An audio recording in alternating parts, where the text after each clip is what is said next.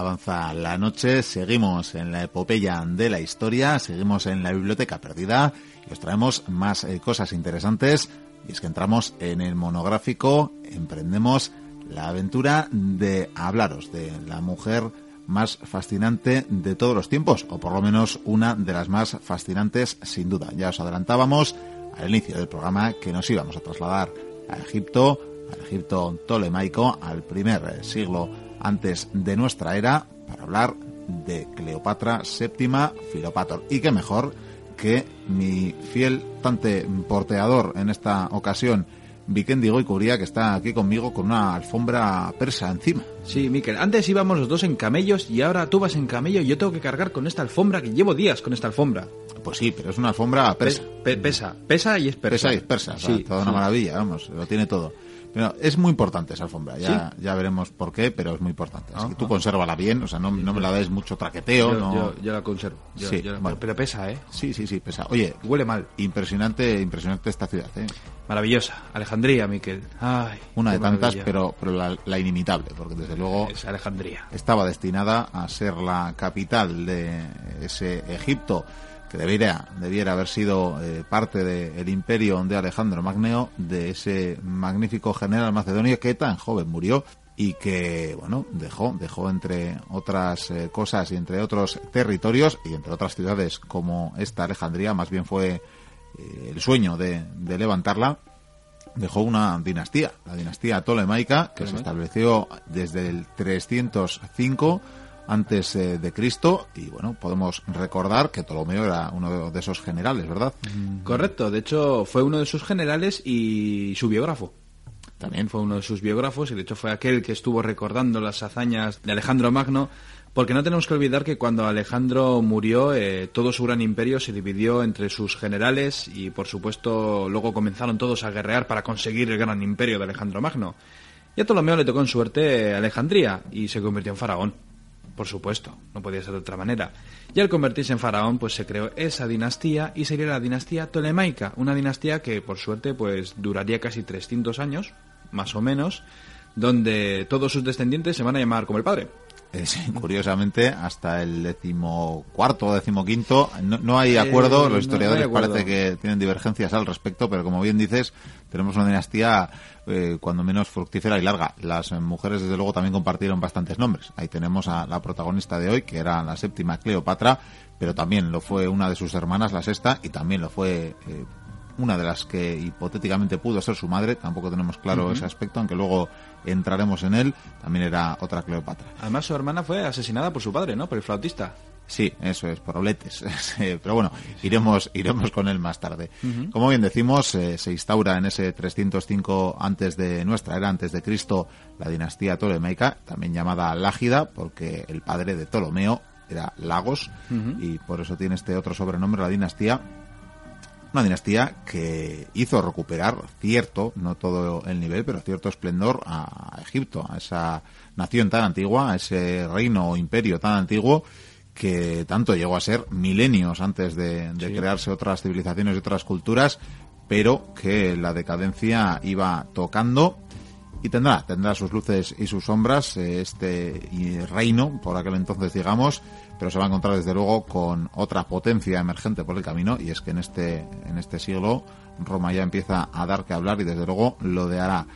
Tenemos también que era una dinastía con ciertas, eh, bueno, ciertas notas eh, divergentes. Instauraron, como hemos eh, planteado más de una vez una dinastía más bien helena, helenística, vamos. Y llevaron Grecia a, Egipto y de hecho vivieron un poco de espaldas al pueblo griego, o sea, al pueblo egipcio. Y por eso Alejandría se convirtió en una ciudad cosmopolita. Había, no solamente había egipcios, había también griegos, había persas, eh, estaba todo el mundo allí metido. Decían que pudo ser una ciudad que llegó a albergar hasta un millón de almas. Sí, que en esa época desde luego era todo un récord y probablemente en su momento la ciudad más eh, habitada hasta que un par de siglos después eh, Roma alcanzara esas cifras, más o menos. Sí, más o menos. Lo que pasa es que en Roma casi la gran mayoría eran esclavos de ese porcentaje. Sin embargo, fíjate, por ejemplo, en esta época tú mismo has dicho que están muy helenizados, pero están helenizados de tal manera que la gran biblioteca de Alejandría todas las copias se hacen en griego.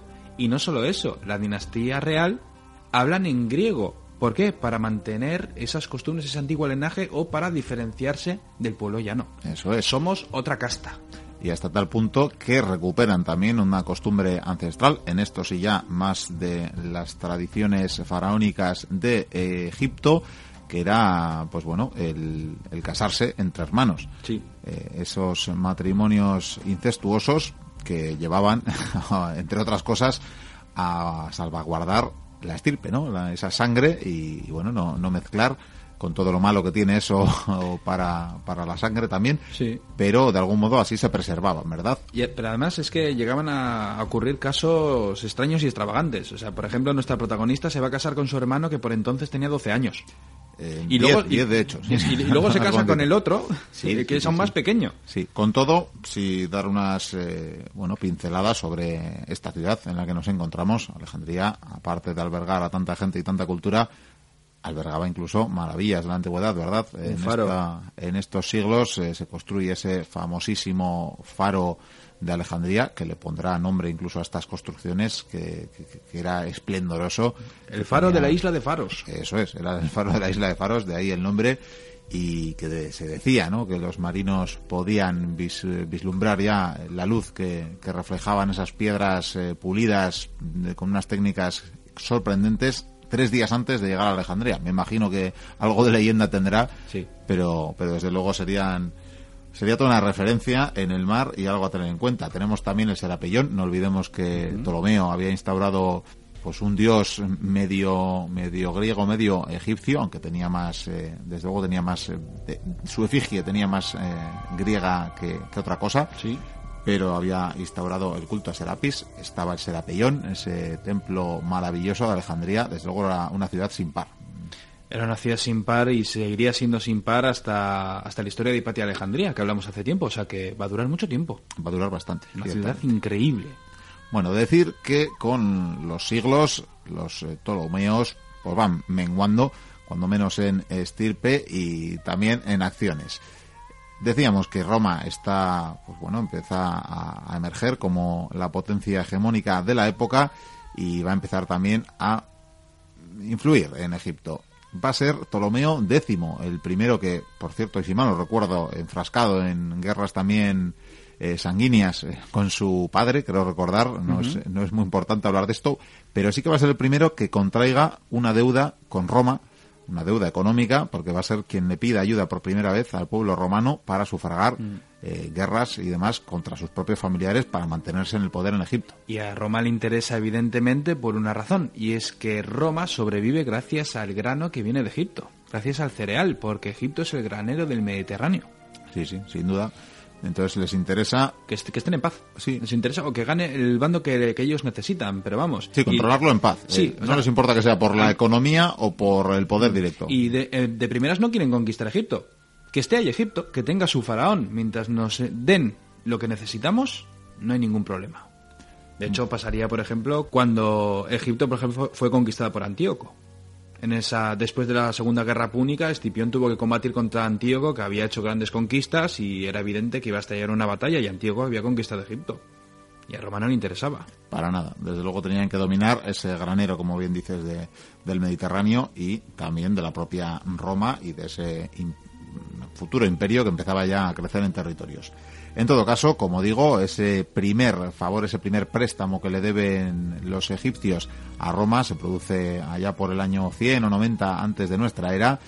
Y bueno, poco a poco nos vamos acercando al reinado de Ptolomeo duodécimo de Ptolomeo XII. El flautista. El flautista, Auletes, era muy dado a la, flauta y... No sabía hacer otra cosa más que tocar la flauta. Y por eso le dieron ese sobrenombre. De, estos faraones eran ya muy, muy decadentes. Bastante. Eran ya unos personajes que pasaban de todo, que no sabían gobernar. Sí, se como, dice como los Borbones, una cosa... Eh, sí, más o menos. En este caso se dice que era hijo no reconocido vaya, que sí, sí, se, decía que lo era. Bueno, también se llegó a estipular sobre que lo fuera la propia Cleopatra, porque lo cierto es que no conocemos el nombre de su madre, es una cosa muy curiosa. No, no, sabemos. Eh, leía de un historiador con bastante sentido común que duda mucho que fuera realmente una hija ilegítima, porque los romanos, que bien se encargaron, sobre todo los partidarios de Octavio, que bien se encargaron de vilipendiar a, esta mujer, si hubiera habido el menor resquicio de que hubiera sido ilegítima, lo hubieran destacado hasta, hasta Cicerón mismo. terminar. Cicerón la habría destruido con ese asunto. Sí, porque por vamos, eso. la llamó de todo. Y lo cierto es que habiéndola insultado, llamándola bruja, llamándola hechicera, llamándola de todo, como bien la, la- dices, la ramera egipcia. jamás se les ocurrió dudar el hecho de, que fuera reina, de que fuera de estirpe real. Entonces, eh, este, este historiador me gustaba el argumento que daba A mí a, me, ese- a llamó esa la, creencia. me llamó la atención que algunos investigadores llegaron a pensar que incluso podría ser negra, de piel.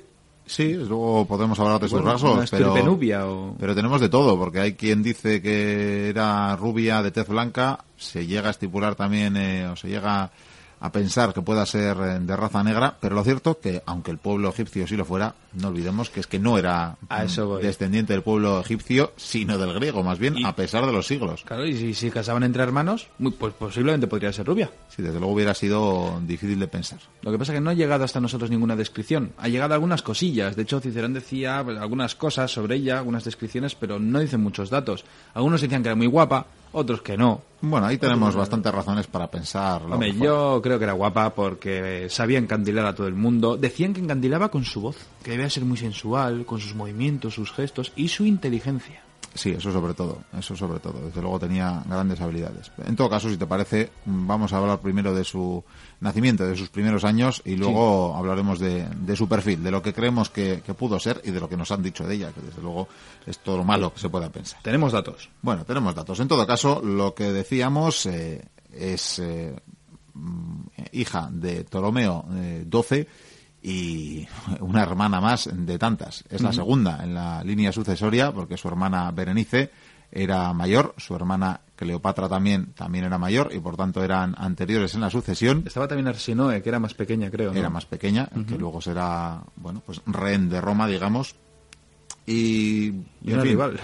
Sí, podemos decir que nació, que no lo hemos dicho todavía, en el año 69 antes de Cristo. Curioso esa cifra tan redonda para alguien a la que se le considera tan sensual, ¿verdad? Pues sí. Sí, ¿verdad? Y bueno, y tenemos un momento fundamental.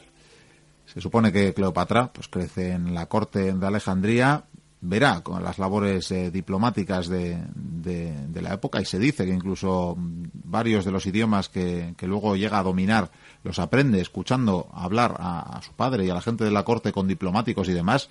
Que es un poco difícil. Es un poco difícil pensar que aprendiera naturalmente así lenguas, pero, Pero no, no, seguramente, de todas maneras, a los príncipes, a las princesas, les enseñaban idiomas como se hacían en las cortes medievales o euro- eh, europeas, vamos, desde siempre. Los príncipes sabían hablar inglés, alemán, francés y español, por ejemplo, incluso italiano. ¿Y por qué no en aquella época? sí, sí, Es era importante hacerles versados. Pero lo que sí llamó la atención es que se hubiera aprendido el copto. El egipcio que se usaba en el pueblo, vaya. Sí, porque ellos no hablaban el copto. Sí, es la primera tolemaica, qué pena que fuera la última, que, que tuvo a bien eh, hablar el, el lenguaje de su pueblo. Desde luego eso nos hablaba ya bastante de, de su personalidad y de, y de su perfil, que era bastante significativamente diferente, a pesar de que cometiera algunas de las tropelías que tan bien o tan dados eran los tolemaicos, pero bueno. En todo caso, como decimos, con, eh, bueno, apenas nueve años de edad, tiene que ver cómo el descontento popular hace que su padre huya, tenga que huir eh, del país. Y como no, acuda a Roma. Es en el año 58, antes de nuestra era, cuando Ptolomeo, un décimo, o sea, tuvo décimo, perdón, el flautista. el llamado Auletes, vamos a llamarle Auletes directamente, pues eh, sí, se va, huye a Roma para, bueno, pedir ayuda. ¿Por qué? Pues porque, como decimos, le ha expulsado el pueblo, y no solo el pueblo, sino sus propias hijas, Berenice y el marido de esta, pues eh, han tenido a bien eh, levantar, digamos, al pueblo, levantar la insurrección y también gobernará a partir de ese momento y en teoría junto con su con su hermana Cleopatra VI.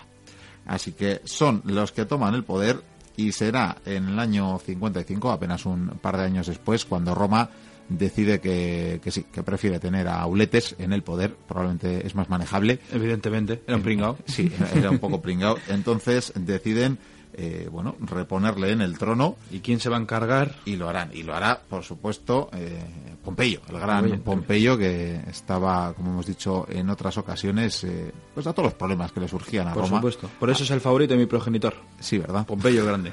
Ahí estaba, ahí estaba, ahí estaba. Bueno, podemos ir más allá, como decimos, le restauran en el trono, entonces ahí está Uletes otra vez y Cleopatra seguirá, por tanto, en esa corte. Mm. Pero un mal padre, ¿eh? Un mal padre, sí, porque, claro, si tus hijas te han quitado el trono en un momento dado, pues ¿qué haces? Pues eh, quitarlas tú del medio. Sí. sí, sí, sí. Aquí tenemos una constante en la dinastía ptolemaica. No sería el primero que mata a sus hijas y sí, Auletes lo hará. Ordenará matar a Berenice y a Cleopatra. Y a Cleopatra VI. Sí, y Cleopatra VII lo, lo vio y le debió de causar un shock. Lo vio con, vamos, con una tierna y temprana edad, de unos 10 años, tiene, tiene que presenciar esta escena. Yo siempre he pensado que viendo esa escena es cuando le cambió el chip y dijo, hay que ser más lista, hay que estar más callada, hay que jugar bien las cartas. Sí, Estoy convencido. Por eso va siempre al caballo ganador. Tiene varios momentos en los que, o que le quedan marcados, digamos, y que luego imitará para mal en el caso de, de asesinar a familiares propios y que tendrá muy en cuenta de cara al futuro, pero mm, lo diremos más adelante, este otro momento mm. que, le marca. Por cierto, Miquel, esto es una pregunta, es por si rompemos un mito. ¿Se bañaba en leche de burra? Pues quizás sí. Quizás sí. Hay que ver, ¿eh? Quizás sí, sí, sí, sí, sí. Sí, porque era, y lo diremos también, ¿eh? estamos a puntito de que empecemos a hablar de su personalidad. Era, era, pija, era muy pija. Bueno, pija no, pero sabía dominar las armas de la seducción como nadie y desde luego era probablemente la persona que más sabía de cosméticas y de bueno pues eh, de, cómo usar eh, adornos, avalorios, cosméticos, como decimos. Y quizás incluso alquimia. Y quizás incluso alquimia, desde luego sí, sabemos que... Que, tenía estudios, eh, formación en alquimia también. Es que de, hecho era muy difícil gobernar un país siendo mujer. Y se nos dice es una también, sociedad machista. Se nos dice también que tenía incluso una fábrica de cosméticos, una suerte de fábrica de mm. cosméticos. Para ella. Bueno, eh, bastante rudimentaria para la época, me imagino, respecto a lo que pueden ser a día de hoy eh, eh, en el Mar Muerto. Sí, es que además los egipcios siempre se pintaban los ojos con ese col, que hoy en día se puede comprar, siempre que llegas a Egipto venden ahí ese col, ese, es como una especie de tiza negra o un carboncillo que se, pintaban, decían, como para estar más guapos, como un maquillaje, pero decían que también podía proteger los ojos, ya sea de la arena, del viento, de los mismos rayos del sol. Pero al parecer, luego las princesas se debían de. Bueno, ellas y los hombres se debían de pintarrajear. De hecho, eh, Marco Antonio, que vendrá más adelante, lleva unas pintas.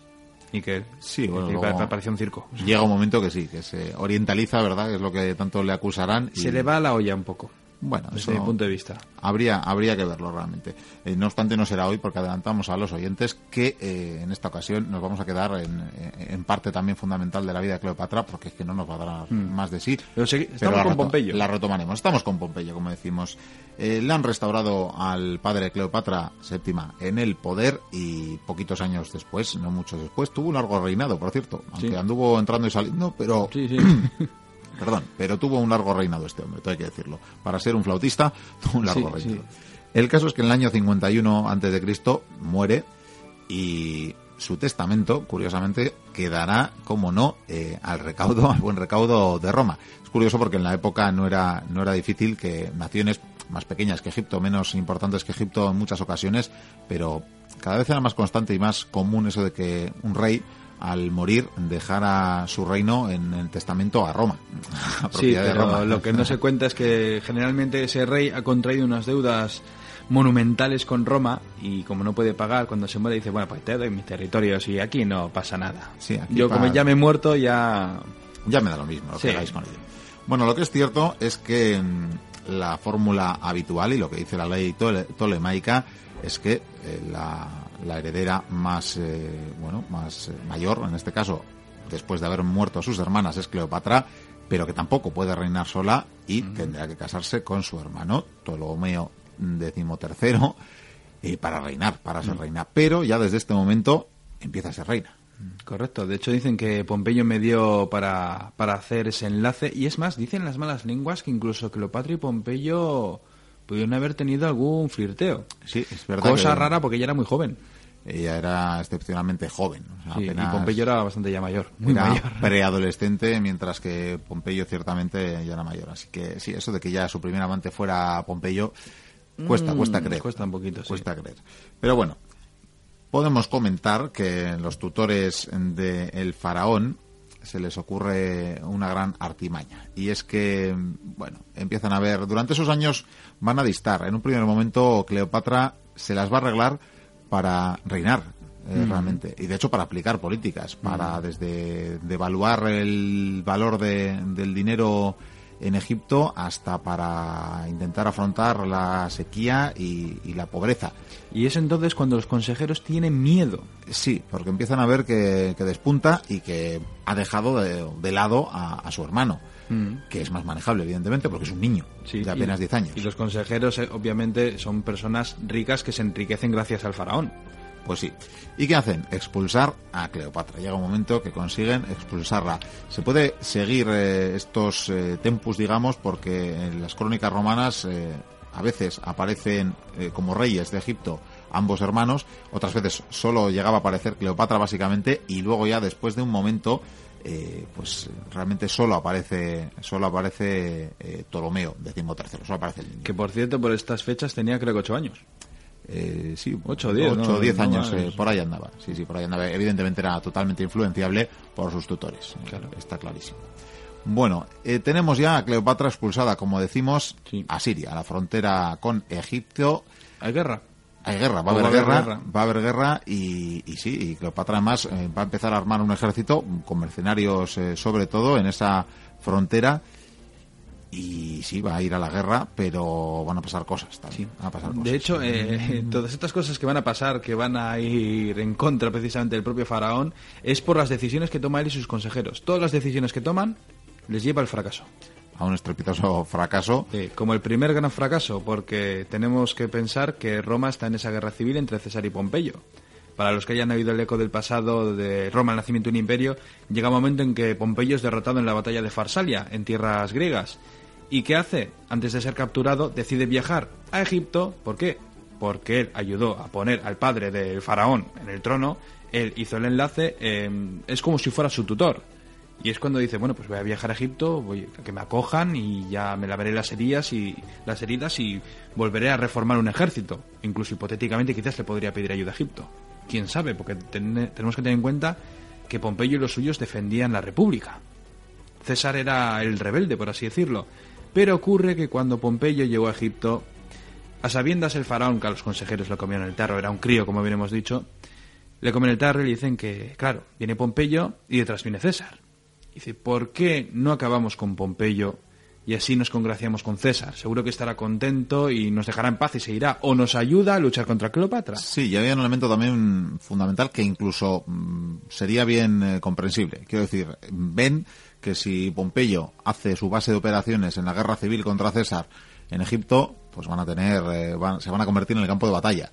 Más tarde o más temprano. Hasta ahora lo ha sido, o lo ha sido en otras ocasiones Grecia, mm. de ahí venían, ¿verdad? Esa batalla de Farsalia, como decías. Pero claro, ahora les llega, pues sí, alguien a quien adeudan, a quien adeudan muchos favores y dineros realmente, pero claro, que llega ya sin soldados, que llega prácticamente desarmado con su mujer y poco más. No, ni siquiera la mujer, me parece. Viene de incógnito. No, sí, fue con la mujer, pero iban de incógnito total. Se hacía pasar por un comerciante, me parece. algo así.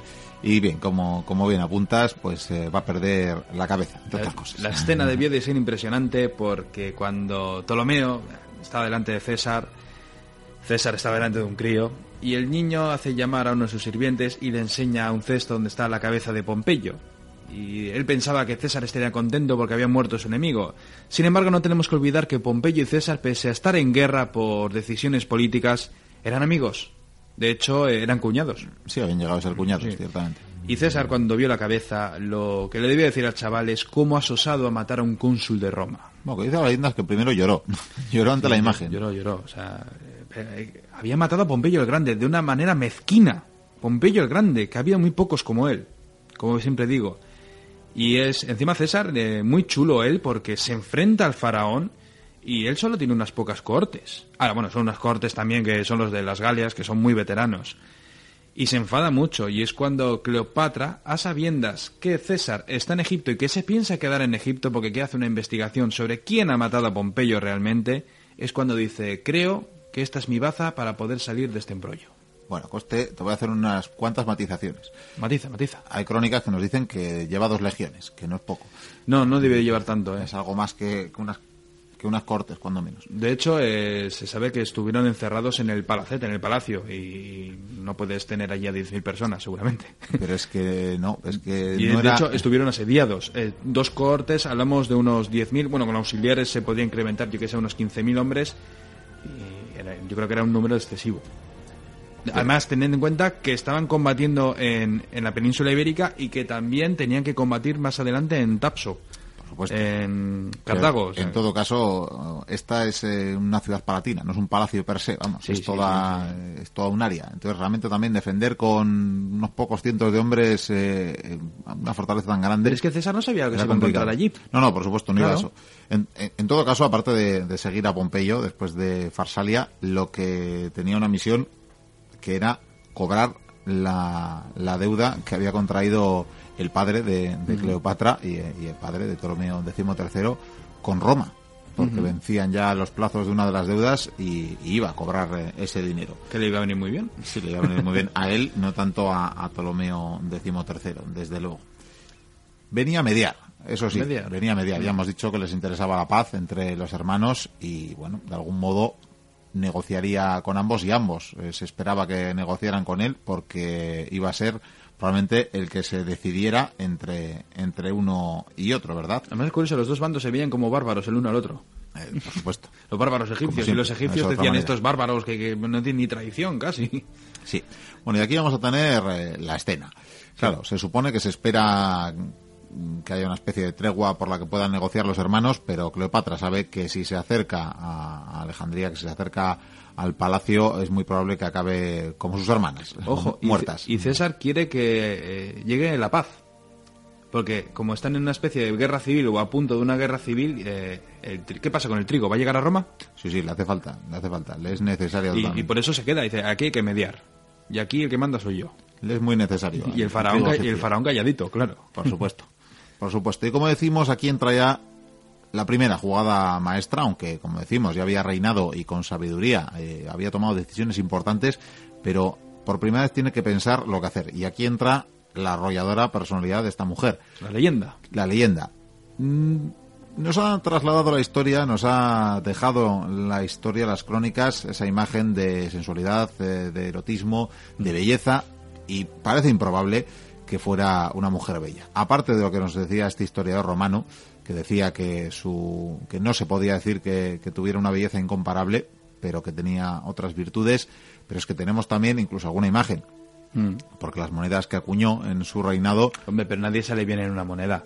bueno, pero tenemos... eh, Y menos son las antiguas. Sí, pero ciertamente intentas que salga lo mejor posible. Y con perfil griego, Y además. tenían cierta capacidad y Sí, la ponen de perfil. De hecho, se han hecho recreaciones, se han hecho recreaciones, se pueden ver eh, en algún documental cómo han recreado a través de ese perfil lo que hubiera sido la cara de, de Cleopatra. Y desde luego no era especialmente agraciada si se pareciera eh, mínimamente a esa figura que recrea. Y tenía una nariz eh, aguileña y, Eso dicen. Sí, sí, y alargada, bastante alargada, y creo que algún historiador también dejó recogido eh, algún insulto sobre su nariz. Creo que, creo que también. Cicerón. El mismo Cicerón dijo ¿verdad? que es mm, bastante pochola, más o menos quiso decir eso. Dijo, lo único en la nariz, si fuera menos respingona, llegó a decir. O sea, que Ah, sí, respingona, aguileña. Sí, llegó a decir aquello de que si hubiera tenido una nariz más pequeña Sí. hubiera cambiado la faz de la Tierra. Sí, ahora también te digo, para mí, yo siempre lo diré, Cleopatra es Elizabeth Taylor. Sí, eso les pasa a tantas personas después de esa película de Mankiewicz, ¿verdad? Sí, antigua Sí. total, pero vamos. o Sí, sea, sí, una maravilla. mm, Es ella. Pero bueno, lo que sí que es cierto que lo que decíamos antes, eh, dominaba la cosmética, dominaba probablemente las artes eh, de la seducción y, y sobre todo tenía una voz eh, majestuosa, una voz por la que podía convencer y, y atraía, en todo caso. Entonces eh, sabía que hablando se podía ganar al que le parecía el caballo ganador. Y no solo eso, ten en cuenta que se comporta de una manera que es completamente diferente a una patricia romana. Es muy exótico, muy sensual. Es algo que César no se lo espera. Sí, ese además... Bueno, ni eh, él ni ningún romano, vamos. ningún romano, ciertamente. Y bueno, eh, empieza a ver Cleopatra que tiene posibilidades acercándose a este caballo ganador, que es que como lo ve ella, y tiene que hablar con César. Tiene que hablar. Se tiene que presentar ante César. Mm. ¿Qué se le ocurre? Bueno, la verdad es que hay varias eh, versiones respecto a esto, Mm. porque se dice que le pidió a, una, a unos sirvientes que la llevaran hasta la, hasta la presencia de César, que estaba alojado en el palacio o en algún edificio anexo a esta ciudad palatina, y que la metieran de incógnito, mm. en una alfombra. Una alfombra. En una alfombra. Una alfombra o en un saco. Hay varias versiones. En un saco de ropa, una especie de, en todo caso, camuflado. Sí. Después desenrollaron la alfombra delante de César como un presente y lo que se encontró fue una chiquilla fue una chiquilla, sí, sí. aquella, imagen ya le dejó loquito por ella, por lo Una joven de, de, menos de 20 años, unos 18, 19, 18 nomás, 19 años, y pues sí, parece que le dejó prendado. Una vez más, la leyenda no, nos habla de desde hechizo hasta amor a primera vista, hasta pasión desenfrenada aquella noche. Claro, era una bruja. Era una bruja, claro está, como luego dirían los adeptos a Octavio, pero en todo caso, desde luego, ante un Julio César de 52 años, esa efigie, esa figura y, esa, sobre todo, esa seguridad con la que se mostraría ante él Cleopatra, pues le dejaría anonadado. Sí. Tengo una duda a veces, que es en qué idioma hablarían, porque Latín, seguro. Se, no, se cree que algo de latín podía hablar, pero precisamente no era el idioma que pues, más manejaba. Entonces griego. César era un aristócrata y los aristócratas de Roma conocían el griego. Sí, probablemente. De hecho, estudió retórica en Rodas. Sí, y en Rodas hablaba en griego. Muy probablemente sí, podría haber sido en griego. Eh, iba a comentar otra pequeña curiosidad que, mm, en fin, nuestro siglo XXI parece que hay demasiada gente que se aburre.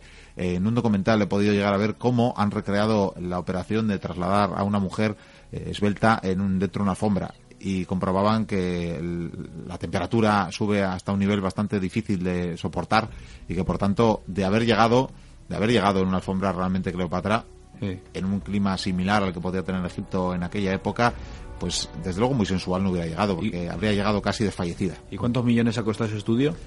No, no demasiados, porque ah, evidentemente. porque ya sería el colmo. Con un termómetro, una alfombra y, tres porteadores hicieron el estudio. Pero la verdad, aparte de para hacerme una pérdida de tiempo. En, lugar de eso, lo que tenían que hacer es, eh, si no me equivoco, creo que es una investigadora boliviana la que está buscando la tumba de Cleopatra. Tiene buenas pistas sobre el asunto y está convencida de, que es cuestión de, de meses o de unos pocos años el poder encontrar la tumba de Cleopatra. Una tumba, Miquel, que sería una maravilla. Pues sí. Pero una maravilla, porque hablamos de una tumba donde está Cleopatra y Marco Antonio. Claro, claro, claro. Y quizás, ¿por qué no? Podrían estar enterrados cerca de la tumba de Alejandro Magno mismamente. Porque no hay que olvidar que en esta época aún va mucha gente a ver la tumba de Alejandro Magno. Sí, nos dicen que hasta el emperador Octavio llegó a verla, así que... Y César mismo, y le llevaban hojas de laurel. Luego Calígula fue y le quitó la armadura, que se la puso él. Pero bueno, cada uno... Sí, Bueno, como decimos, que se nos echa el tiempo encima, vamos a acabar eh, eh, en muy poquito espacio de tiempo. Qué pena. Porque vamos a aparcar la historia de Cleopatra, una apasionante historia con Julio César, con el mismo Julio César. El caso es que no se habla la historia de seducción, pero lo cierto que probablemente la, hubo, sin dudar, sin lugar a dudas, porque esa misma noche se supone que la pasaron juntos, eh, cosa que no le gustó desde luego a, Ptolomeo XIII, pero sí que es cierto que hay que tener en cuenta que la propia Cleopatra veía en César sus salvavidas para poder ser reina de Egipto y por interés político César le pareció más convincente en la apuesta por Cleopatra que por la de un niñato que estaba manipulado por por personas que quizás no coincidían con él. Es que eso voy. Con Cleopatra se dio cuenta que es una chavala inteligente, encima parece que se convierten en amantes, como tú bien has dicho, y, ve que hay un futuro. Sin embargo, con el faraón, él no, no, es que odie al faraón, es que él, los consejeros, de hecho, los ejecuta. ejecuta a los consejeros, uno a uno, se los va cargando cuando descubre quién ha matado a, a Pompeyo y algunos casos más, o cuando comienza la rebeldía, se carga a los consejeros y el faraón llega un momento en que se queda con muy pocos a su lado. Tiene al general Aquilas, que aparecerá un gran general, y es más, es cuando él media y le obliga al faraón a que los dos gobiernen Egipto, porque en un principio parece que hay una paz, es cuando Cleopatra aprovecha para ese viaje en el Nilo, que debía ser una maravilla. Decían que ese barco de Cleopatra era, pero vamos, si hoy existiera, era algo digno de ver en un museo Hombre, igual era muy exagerado las crónicas, pero decían que los remos eran de plata, que las velas eran de púrpura. Ojo, unas velas de púrpura era algo carísimo. Sí. carísimo. Que había rubíes, joyas por alrededor del barco y que se tiraron días y días. era tan ostentoso que, cuesta creer que fuera así. Pues, vamos, era más barato, no sé, adormecer mediante narcóticos a todo el pueblo para que lo vieran mm. eh, así que, había mucho el barco Había mucho opio, la verdad. Pues sí, sí, no me extrañaría que fuera eso. Bueno, en todo caso, después de esa primera noche ya Ptolomeo, pues eh, furibundo por, por ver que César ha optado y no solo ha optado, sino que además parece que ha yacido con ella eh, a su hermana, eh, huye del palacio, mm. huye del palacio y se reúne con sus tropas. Eh, de algún modo, pues él era, no es que estuviera preso, pero mientras César parecía decantarse o no, mientras mediaba entre los hermanos, él estaba en, el palacio. Pero en este momento ya Ptolomeo sale, sale huyendo, una mala decisión, una vez más, y lo que hace César va a proceder desde luego, a situarse con Cleopatra y a favor de Cleopatra, da lectura al testamento de, del padre de, ambos, eh, bueno, de ambos reyes y hace incluso alguna señal de buena voluntad con el pueblo, con el pueblo egipcio. ¿Qué hace, por ejemplo? Devolverles la, isla de Chipre, que había sido una de las posesiones, eh, bueno, fuera de lo que era su territorio. Total, tampoco era suya. Eh, sí, está claro. Pero se la devuelve, se la devuelve y bueno, esto lo ven, de hecho en Roma lo ven como un signo de debilidad por parte de César. Joder, ¿y lo que hizo luego Marco Antonio? Más todavía. Los, territorios que le dio. Y no solo eso, pero es que además tuvo que hacer ese gesto porque ten en cuenta que para los egipcios muchos veían como los romanos eran unos invasores y el ejército de Ptolomeo era grande y crecía cada día. Porque había mucha gente que decía, estos romanos están en el palacio, se han atrincherado en el palacio. Sí, sí, nos están arrebatando nuestro país de algún modo. El caso es que ahí, ahí se va a quedar, eh, bueno, pues atrincherado César con sus, mm, fueran o no dos legiones o las cortes que fueren, pero ahí se queda con sus soldados y se va a producir en este momento además, en este año 47, antes de nuestra era, se va a producir esa decisión por parte de César de darle fuego a los, a los barcos egipcios, sí, eh, lo, que, lo que pretende impedir es que, como está esperando refuerzos, eh, César sabe que le tienen que llegar refuerzos y lo que, lo que no puede permitir es que la flota egipcia vaya a, bueno, a interponerse entre ese auxilio que le puede llegar de, de Roma y que espera que llegue en algún momento. Una flota grande, además. En este momento, desde luego, no, no está nadie. Y entonces esos barcos que están ahí apostados, como decimos, les prenden fuego. Y aquí nos dice la historia, no sé si fue Plutarco en algún momento, cuando se confunde, cuando se confunde, porque a día de hoy se tiene casi por descartada la teoría de que en ese incendio eh, pues se perdiera la biblioteca de Alejandría. Parece poco probable porque han realmente se ha bueno se ha hecho un estudio bastante concienzudo de hasta dónde pudo alcanzar el, el incendio desde bueno pues los edificios anexos a la costa. Que, las casas prendían con mucha facilidad. Sí, sí, eso ¿eh? por supuesto. O sea, que prendieron casas anexas al puerto, eso. un clima muy seco. Nadie lo duda. Mm. Pero no parece, por los últimos estudios, que realmente ese pudiera ser el incendio que destruyera la biblioteca. Es que también pudo haberse producido ese incendio por los combates. Mismamente el templo de Jerusalén empezó a arder por los combates, por ejemplo. Es que ten, en cuenta la Acrópolis griega bastante se, tiran más, modernamente a cañonazos. Tira más de un año asediados allí. Pero no parece, no parece en todo caso, y de hecho no aparece ningún registro histórico en las referencias de César que habla mm, bastante pormenorizadamente de estas batallas y del tiempo en que permanece atrincherado allí, tampoco hace ninguna referencia. Entonces es curioso que hasta que no hace Plutarco esta referencia, nada en la historia nos hace pensar que, que desde esa batalla se podía haber incendiado la... Que también pudo haber sido un incendio fortuito que coincidió en la fecha. Quiero decir, ten en cuenta que la biblioteca, a ver, eh, no solamente era una biblioteca llena de papiros, eh, había de todo. Sí, sí, sí. de todo. Una vela mal encendida de aceite, por ejemplo, pues... Pero bueno, para ir eh, terminando, diremos que César acabó sofocando pues tanto las rebeliones que partían del pueblo que no les quería allí como la propia bueno batalla con Ptolomeo gracias curiosamente y por citar que es algo curioso a, a Mitrídates Pergameno que llegó con 1.500 eh, eh, soldados judíos, porque sí. venían del territorio de Israel, y curiosamente estaban al mando de Antípatro, que era el padre del futuro rey Herodes. O sea que todo queda en casa, realmente. Pero es que eran amigos de Roma. Sí, sí, por supuesto. Y luego se lo va a recompensar muy bien esta, esta ayuda. Por eso precisamente llegará Herodes a ser rey. De hecho, Herodes se tira casi toda su, gran parte de su vida, se va a tirar en el palacio de Octavio. Pues sí.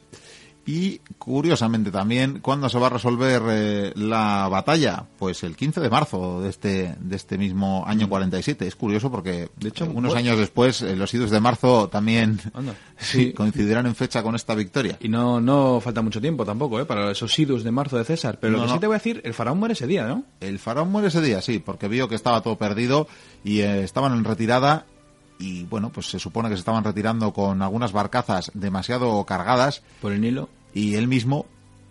Hay dos teorías también aquí. Una ah. que acabó hundido con su armadura, pero no parece probable. Bueno, o sí puede parecer probable en todo caso, y es la teoría que nos ha llegado, pero hay quien dice que, que cayó él le encontraron así, y hay quien dice que en cualquier caso César quiso hallar el cuerpo para que el pueblo no tuviera dudas de que había muerto ese, ese faraón y que por tanto no saliera ningún advenedizo a decir que era, que era Ptolomeo o que era otro Ptolomeo más. Y entonces eh, lo que sí consiguió fue la armadura de oro y por eso creyeron que, había muerto ahí ahogado. Sí. Y esa es la armadura de oro que enseñaron ante el pueblo para de algún modo atestiguar que habían acabado con, con la amenaza. ¿no? César en este momento podía haber hecho algo tan sencillo como anexionarse Egipto a, a Roma pero estaba enamorado, Miquel. Lo podía haber decidido. Tengo mis dudas de que estuviera enamorado. Yo tengo mis dudas. Esta decisión parecía más política. Pero de todas maneras, eh, pero es lo que te he dicho, que a Roma en un principio no le interesaba anexionarse a Egipto. Además, después de todas de la gran expansión que tuvieron con la Galia, ahora mismo tiene a Cleopatra. Son amigos. ¿Se va a seguir enviando el grano? Sí. Sí, pero no olvidemos tampoco que tenían rodeado, los territorios romanos rodeaban ya Egipto desde, desde hacía varias décadas. Quiero decir, parecía lógico que esa franja que siempre vemos en los mapas eh, abarcara también a, Egipto hasta anexionárselo.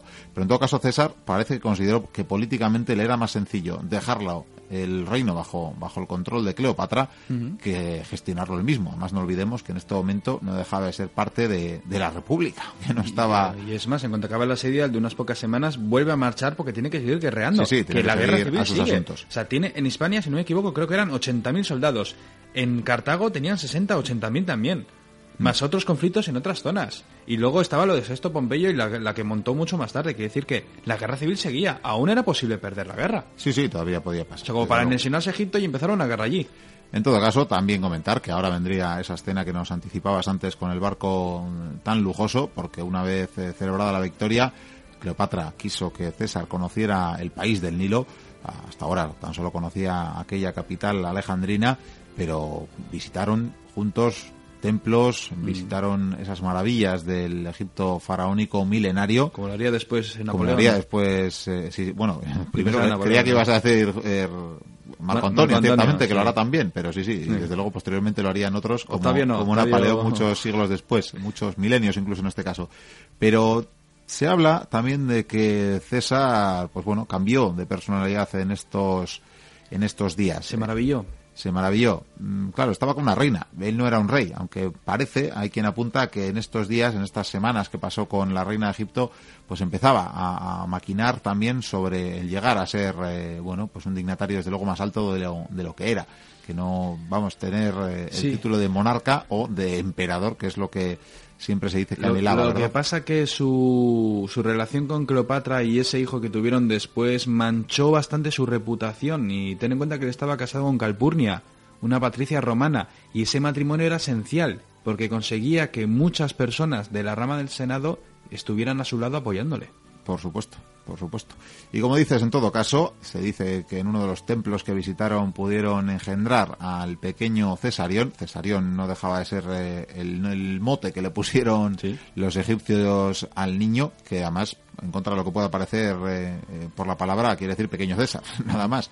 Pero no, su nombre auténtico era, era como no, Ptolomeo.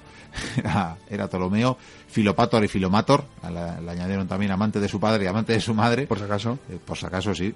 Y lo que es cierto es que en vida de César no llegó a reconocer al niño. Eso no, nunca le llegó a reconocer. Y eso fue una faena porque cuando César murió, Cleopatra se encontró con un problema y es que mi hijo, claro, ¿qué? Si no lo ha reconocido, ¿qué pasa ahora? ¿Y la herencia? y la herencia sí, sí. César no tuvo hijos. Bueno, alguien que sí posteriormente reconocería en su testamento que Cesarión era hijo legítimo era, era Marco Antonio, pero eso es de otra historia. Sí, pero Marco Antonio luego ya sacaron que también la habían embrujado. También, eso es otra historia ya. Bueno, ya para terminar, eh, Cleopatra llegó a visitar eh, Roma, estando mm. César ya de vuelta, de vuelta y con las cosas más pacificadas. Una entrada impresionante. Roma estaba a los pies de la reina de Egipto, o sea, se quedaron impresionados con todo lo exótico. El... O sea, debía de montar un show. Sí, montó un show. La excusa de César era celebrar alguna de las victorias que tenían en la época. pero digamos que le, le, dedicó la victoria a Cleopatra, era como la reina de la fiesta, nunca mejor dicho. De hecho, Calpurnia la tuvo bastante más alejada de lo que estaba Cleopatra. Quiero decir, parecía que, la esposa de, César fuera ella. Se odiaban. Y lo que sí llevaron, y esta es la escena que decía anteriormente, eh, Arsinoe, la otra hermana de, Cleopatra, la llevaron como prisionera. Entonces, sí, eh, porque ella salió con Ptolomeo. Eso es. Entonces la pudo ver encadenada, paseada por las calles de Roma, humillada, mm. eh, golpeada por el pueblo incluso, por haberse aliado ciertamente con Ptolomeo y claro, mm, Cleopatra en este momento va a decidir el final de su vida, casi casi, mm. porque preferirá eh, acabar con su vida, aunque eso será otro día cuando lo contemos. Lo aprendió del padre. Que repetir, no, pero que vivir esa escena que estaba viendo en su hermana Arsino. Ah. Porque ella le queda ahí el estigma de mm, yo jamás acabaré así. Entonces, por eso en el futuro, eh, sabiendo que esa puede, que ese puede ser su destino si cae en manos de Octavio, eh, preferirá el suicidio. Eso es lo que se dice eso luego, en ese momento. Y luego una protagonista llamada Zenobia que intentó compararse con Cleopatra, pero esta sí fue a Roma y la mostraron al público, pero iba tan altiva, con todas sus joyas. Decían que llevaba tantas joyas que andaba... Encorvada. Encorvada, sí, la andaba como chiquito calzada. Pero la vieron con ese porte, bueno, ese porte que podía llevar, con esas joyas, con ese gesto... Eh, tan, no sé, tan grande que, que, los romanos se quedaron impresionados y no la mataron. Pues sí. Ni la insultaron ni nada, fíjate tú. Bueno, y para concluir, ahora sí, porque se nos ha echado el tiempo, en fin, demasiado. Como, siempre. Como siempre ¿Qué, hago, con esta alfombra? El caso, bueno, vamos a terminar la historia con que ah. en el año 44, como bien sabemos, eh, muere, bueno, muere, es asesinado Julio César, eh, con tantas pretensiones. Traidores. Sí, traidores. Bueno, alguna, Cleopatra tuvo que ver, porque mm, algunas de las personas que le retiraron su apoyo fue precisamente por creer que, que de algún modo Cleopatra le había hecho pues eh, querer ser rey, querer ser emperador y que por tanto le habían llevado al lado oscuro, digamos. De la fuerza, sí. Y, con ese asesinato van a llegar un montón de guerras civiles. y visto esto, en cualquier caso, lo que hizo Cleopatra, desde luego, fue volver a, Egipto y, y, pasarían, pasarían muchas cosas más. Llegaría Marco Antonio, por supuesto, pero si te parece eso será otro día, porque hoy hay que concluir. Me, da pena terminar la historia, ¿eh? pero hay que dejar esta alfombra en algún lado. Hay que dejar esta alfombra en la espalda. Más hemos dado alguna pista. Yo te voy a decir que, como habíamos comentado al principio, nos hemos trasladado a, Alejandría, ciertamente, en este, en estos, ah, bueno, mediados eh, del siglo primero antes de Cristo y le vamos a entregar, le vamos a entregar a la mismísima Cleopatra, a, César. ¿Está Cleopatra dentro de la Sí, claro, ¿por qué, ¿por qué creías que te iba a confiar, eh, a quién si no iba a confiar eh, una carga tan valiosa? Hay, que ver, y yo zarandeándola de vez en cuando. Usted, usted perdone, ¿eh? pero no ha, no ha hablado dentro del camino. Eh, no ha hablado, no ha hablado, es, muy educada ella, no, ah, sé. No, no habrá fumado opio. También puede ser, igual se ha tomado algo para que el viaje no resulte tan... Micro, qué honor, vas a hacer que conozca a César y encima le voy a presentar a Cleopatra. Sí, eso es, eso es, vamos. Sí. Además te voy a dejar acercarte incluso más que yo, mismo, ¿eh? Sí, seguro que hasta me da un premio. Yo me voy a quedar en un segundo plano porque vamos, vamos a entrar aquí en la estancia. Estas son las puertas, ¿no? Sí, ya hablaba ahí con los legionarios que custodian su, su habitación y bueno, pues aquí, aquí tenemos, abrimos las puertas. Eh, bueno, como se decía buenas noches en latín, da igual. No tengo ni idea, pero, pero qué porte tiene César. Qué ¿eh? porte, qué, maravilla. y los oficiales, estos son romanos de verdad. ¿eh? Qué elegancia, ¿eh? O sea, así, ¿no te dan ganas de vestirte como ellos? Eh, pues sí, sí, la verdad es que me entran ganas. Además, con este calor, no sé a qué me recuerda. Algún día, algún día, algún día lo harás, no pasa nada. Bueno, pues déjale, déjale ahí, despliega la alfombra y sorpréndele, sorprende al, al tan magno visitante. César, he aquí un presente para ti. Es lo más hermoso que has visto en tu vida. Ahí, ahí está Vikendi desplegando la alfombra y... Pero, pero, pero, Vikendi, pero que eso no es Cleopatra. ¿Cómo que no? Eso es un babuino con los labios pintados. Sí. Sí. ¿Tú, no decías que era fea? Ya bueno, pero tanto no, y tan bajita tampoco. Ah, le estás poniendo morritos a César, igual le gusta. Eh, sí, sí, le está poniendo morritos. Yo casi que voy a ir saliendo y...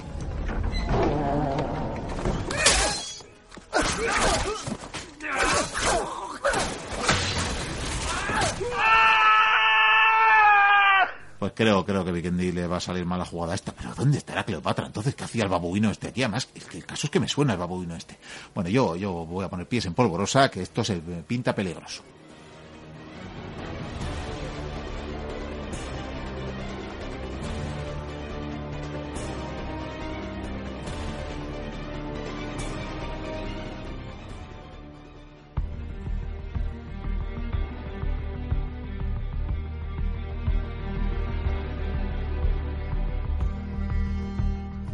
Nos adentramos ya en el monográfico de esta noche.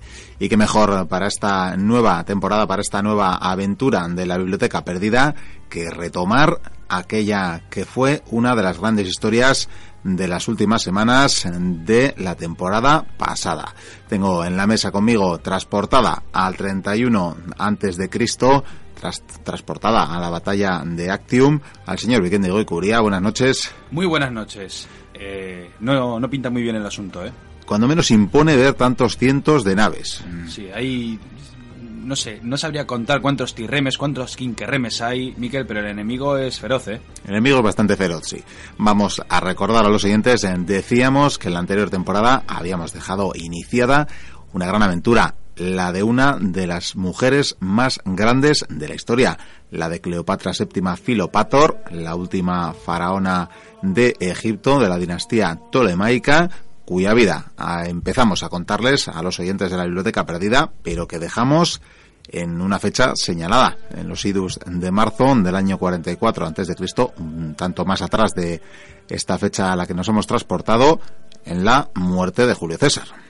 Y la verdad es que fue un momento sinceramente terrible para nuestra protagonista porque no tenemos que olvidar que por esas fechas había viajado a Roma para deslumbrar a propios extraños. Eh, sí, César eh, la lleva consigo a Roma, ya dijimos eh, en su día. Eh, no sé si cabe rememorarlo todo, pero bueno, ya saben los oyentes probablemente que están avezados y curtidos en mil historias, que César era el primer hombre fuerte en la vida de Cleopatra y es que se apoyaron mutuamente para conseguir sus objetivos. Ella se instauró como la reina, desde luego, en el poder efectivo de Egipto, que era lo que buscaba en un principio, y César tenía desde luego una gran aliada también y tuvieron incluso un hijo que iba a ser eh, protagonista de estos primeros años. Y es que a la muerte del dictador, eh, tras asesinarle en el Senado romano, o cerquita del Senado romano, siempre... Eh, Ahora está demostrado ya. Hemos apuntado ya en alguna ocasión, ¿verdad? Que no era tal cual en el Senado, sino, sino en un entorno cercano donde se reunía el Senado, que no es lo mismo, lo hemos rememorado en otras ocasiones. Bueno, pues tenían ese hijo en común, Cesarión, que por supuesto mm, a algunos les pesaba reconocer. Y ni te cuento lo que debía de opinar la mujer de César, Calpurnia. Sí, Calpurnia, desde luego, no estaba, muy, muy cabreada. estaba nada contenta en este caso. ha llegado la hora de la política en Roma, porque al haber muerto el dictador queda, queda una especie de vacío legal en el Estado. Sí, hay un dato importante y por eso nombraba a Cesarión. Eh, claro, sucede que César per se no tiene, no tiene hijos reconocidos. A Cesarión no se le nombra en el testamento pero es curioso como eh, un testamento, en principio redactado en el año anterior, en el año 45 antes de Cristo, según Suetonio, en este testamento César habla de nombrar un tutor para los hijos o el hijo que pudiera tener. Y claro, eh, habida cuenta de que Calpurnia no parecía capaz de darle hijos a César, todo apunta a que podía estar hablando de Cesarión, ¿verdad? O sea, es un reconocimiento velado de que sí podía tener ese hijo, de que reconocía a Cesarión de algún modo, que no lo hace explícitamente. Eso parece, aunque al final, bueno, pues por lo visto legalmente apareció en ese testamento otro nombre, el de su sobrino adoptivo, el hijo de Atia, Octavio Augusto. Bueno, Augusto vendría después, evidentemente. Que nos va a dar bastante que hablar, eh, tanto esta noche como desde luego para el devenir de los tiempos, y es que se convertiría no muchas décadas después en el primer emperador. Exactamente. Es un momento de la historia, sinceramente, muy, interesante por la sencilla razón de que al morir César, eh, ¿qué pasa con el Senado? ¿Qué pasa con los senadores? Eh, ¿Qué pasa con su mano derecha? Hablamos de Marco Antonio. Pues al parecer llegan a una especie de pacto por la que los asesinos de César, sabemos que hubo un montón de puñaladas, sabemos que en la trama hubo muchas personas implicadas, pues bueno, eh, se llegó a una especie de acuerdo y por lo tanto el Senado se mantuvo, Marco Antonio mantuvo una posición de poder, no fue perseguido, que parecía que iba a ser perseguido, y Octavio pues se quedó como el, heredero. Iba a heredar una gran fortuna y el nombre. Desde luego ambos son eh, valedores, ambos son hombres fuertes, aunque Octavio todavía es un jovenzuelo aparentemente inexperto en las leyes políticas, demostrará desde luego que no es así, pero es un tiempo convulso para Roma. Eh, ¿Qué va a hacer Cleopatra? ¿Qué va a hacer Cleopatra? Importante señalar que le pilla la muerte de César en, la propia Roma. Ella está allí y todavía guardará varias semanas, sabedora como es, de que no es muy deseada ni muy querida por el pueblo romano, ni mucho menos. Es muy altiva, es muy chula, eh, no va a huir. Sí, sí, no, no huye desde luego a, uña de caballo, pero varias semanas después volverá, volverá a Alejandría. Sí, pero tras haber hablado con un personaje, con Marco Antonio, evidentemente. Porque claro, ella, eh, visto lo visto, eh, necesita aliados en Roma. Y qué mejor aliado que precisamente que esa mano derecha de César, eh, Marco Antonio. Un hombre, la verdad es que rudo, e-, era un soldado. La verdad es que era un soldado. Como político flojeaba y como general, futuro general, pues también flojeaba, pero era agresivo, era un personaje tosco y parece ser que ya desde un principio como que le encandiló. Parece ser que Cleopatra no quiso perder el tiempo. Curiosamente hay que señalar que Marco Antonio tuvo un papel, bueno, no, sé si decir destacado, pero desde luego tuvo un papel. Ya había tenido contacto con la familia y la dinastía tolemaica y es que cuando Roma había acudido en auxilio del padre de Cleopatra, de Ptolomeo décimo tercero, que ya creo que... El flautista. En su, día, sí, eh, Auletes, el flautista, que ya la numeración la tenemos un poco perdida. Bueno, pues había acudido en, en auxilio a Roma de este faraón. Marco Antonio había sido parte de las tropas que habían enviado a Egipto, así que ya había tenido relación con el padre de Cleopatra precisamente. Bueno, como dices, son tiempos convulsos y va a haber una especie de guerra civil entre asesinos de, de, César y partidarios de César. Ahí tenemos los dos hombres fuertes que has nombrado. Y en estas batallas, eh, ambos bandos le van a llegar a pedir colaboración, digamos, a Cleopatra. Ella ya ha vuelto a Alejandría. Una de las primeras decisiones que tomará será asesinar al otro hermano que le queda, al hermano pequeño que le queda, eh, morirá. Su marido, por cierto. Sí, eso es, morirá envenenado en, bueno, en aparentes circunstancias y mientras tanto, lo dicho, desde Roma le hacen, digamos, llamados para que participe, para que tome partido en esa guerra civil. Es más, te voy a cortar un momento, Miquel, eh, para que la gente entienda eh, la, la importancia vital de este momento histórico. Creo que fue por estas fechas cuando llegó el auge de las legiones. No sé si eran 64 las legiones que existían en el Mediterráneo. Hay más de un millón de soldados luchando en diferentes bandos para conseguir el máximo el máximo trofeo, que mm, es gobernar Roma. Sin embargo, eh, llega un momento en que hay, ya digo que hay varios personajes que están combatiendo. Eh, por ejemplo, Marco Antonio llega un momento en que combate contra Octavio. Tiene esa guerra civil, Octavio supuestamente defiende la República, Marco Antonio se supone que también, pero llega un momento en que hay un, un triunvirato. Hay un triunvirato, que se firma en el año 43 antes de Cristo, es decir, un año después, de la muerte de César.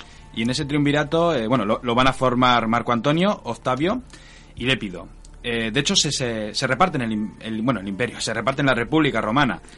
Creo que es eh, fundamental también para el devenir de los acontecimientos y de la relación con la propia Cleopatra, porque ¿qué hubiera pasado si Marco Antonio no hubiera sido designado a regir los territorios de Oriente y los aliados, los eh, reinos aliados, como era el caso de Egipto. Pero es que Marco Antonio quería los reinos de, Oriente, los territorios, las provincias de Oriente, por una sencilla razón. Él se quedaría con lo que he dicho hace un momento, todos los territorios de Oriente. ¿Por qué? Porque son los más ricos. Parlamenta, sobre todo con Octavio, porque Lépido no pinta nada en este asunto. Y, y Octavio dice, bueno, pues yo me quedo con Hispania, con la Galia y me quedo con Roma. Por supuesto, eh, lo, de Marco Antonio, pues evidentemente era el mejor trozo del pastel. Sin embargo, eh, Octavio tenía una ventaja y es que tenía Roma y iba a estar en Roma, que era muy importante. A Lépido le dieron eh, Cartago, territorio de ahí de Cartago, y en principio parece que hubo una especie de paz. Sin embargo, evidentemente era un periodo entre guerras, porque evidentemente estos tres colosos, bueno, tres colosos, ya te digo que Lépido no pinta nada en el asunto, eh, Octavio y Marco Antonio va a llegar un momento en que van a combatir. Y claro, Marco Antonio, en el momento en que se va a esas provincias de Oriente, dice, debería de empezar a hablar con Cleopatra. Pues sí, ciertamente ese mismo año 43 se va a empezar una necesarísima relación, no tanto romance en un principio, sino que una vez más, como ya habláramos en el anterior, en el anterior monográfico, en el caso de César y Cleopatra, vuelve a ser una relación o un romance necesario, una relación diplomática, política y económica vestida con mayor o menor realidad eh, de romance entre ambos que les será fructífera, pero a la par, e insistimos, necesaria para ambos. Y según dicen, al parecer fue ella la que poco a poco fue seduciéndole. Más haciéndose la dura, ¿eh? Eso parecería. Eh, tenemos que recordar también que el triunvirato, entre las eh, condiciones iniciales que tenía como pacto, existía un reconocimiento de Cesarión. En un primer momento ya decíamos, nadie reconocía, nadie, salvo el hombre fuerte de César, es decir, Marco Antonio, nadie había reconocido a Cesarión. Pues ya el triunvirato en su pacto inicial reconoce a Cesarión como mm, y con derecho a reinar Ojo, en Egipto, por supuesto. Y regañadientes por parte de Octavio que lo quiere matar. Por supuesto, sí, sí, porque él se quiere saber y se sabe el único descendiente legal, al menos, de César, y por tanto le supone todo, en fin, todo un estorbo. Pero, no obstante, necesitaba esa paz momentánea y, y tiene ese, ese reconocimiento obligatorio. Bueno, Cleopatra tiene aparte de un reino, insistimos, vasallo de Roma, pero un reino independiente todavía, no está anexionado a Roma. Es más que vasallo, es amigo.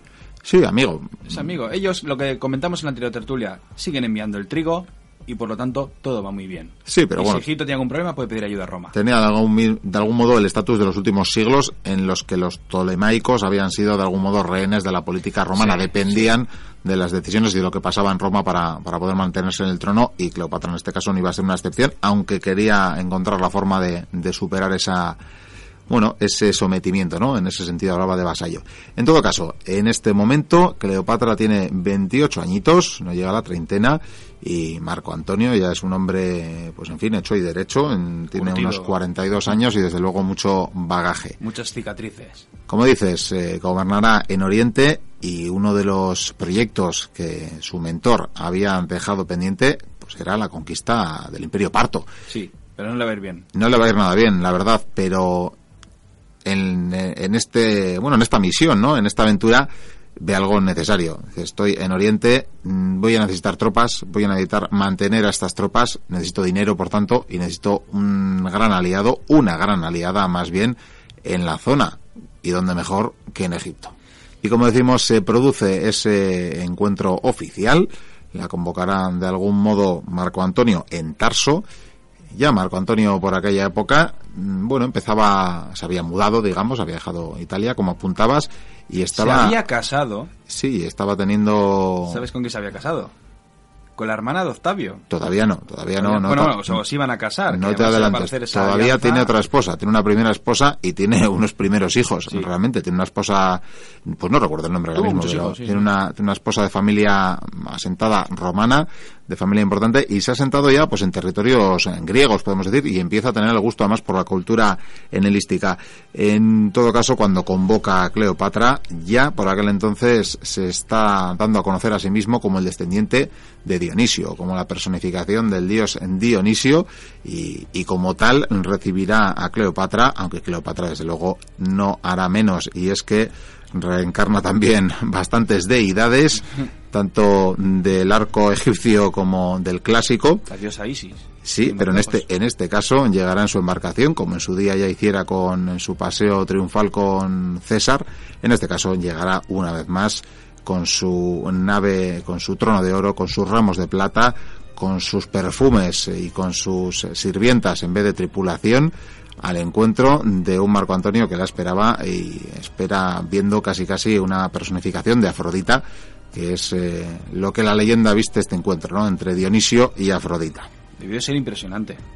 Debió de ser pues una cosa fastuosa, debió de dar un banquete impresionante, una cosa impresionante. Eh, creo que en este momento es cuando los historiadores romanos, una vez más, eh, por, por tanto del bando octaviano, los que recogieron la historia y las crónicas, dejarían eh, eh, aquella leyenda de la perla eh, que, bueno, de algún modo quieren vilipendiar la forma de vida de Cleopatra. No sé si la conoces. sencillamente que se supone, le atribuyen, le atribuyen a Cleopatra haber fundido una perla cuyo valor era pues el equivalente actual a muchos millones de euros en un vaso de vinagre e ingerirlo y beberlo porque decía que le sobraba tanto dinero y tenía tanto poder que podía permitirse pues eh, eso, el, beberse algo que tenía tal valor. Evidentemente... lo sacó Calígula luego, porque se sí, al día. Sí, eso es. Aunque científicamente luego... Eh, hay gente que se encarga de, comprobar estas cosas y decir, o era una perla muy pequeña, o desde luego la, había dejado varias semanas antes de,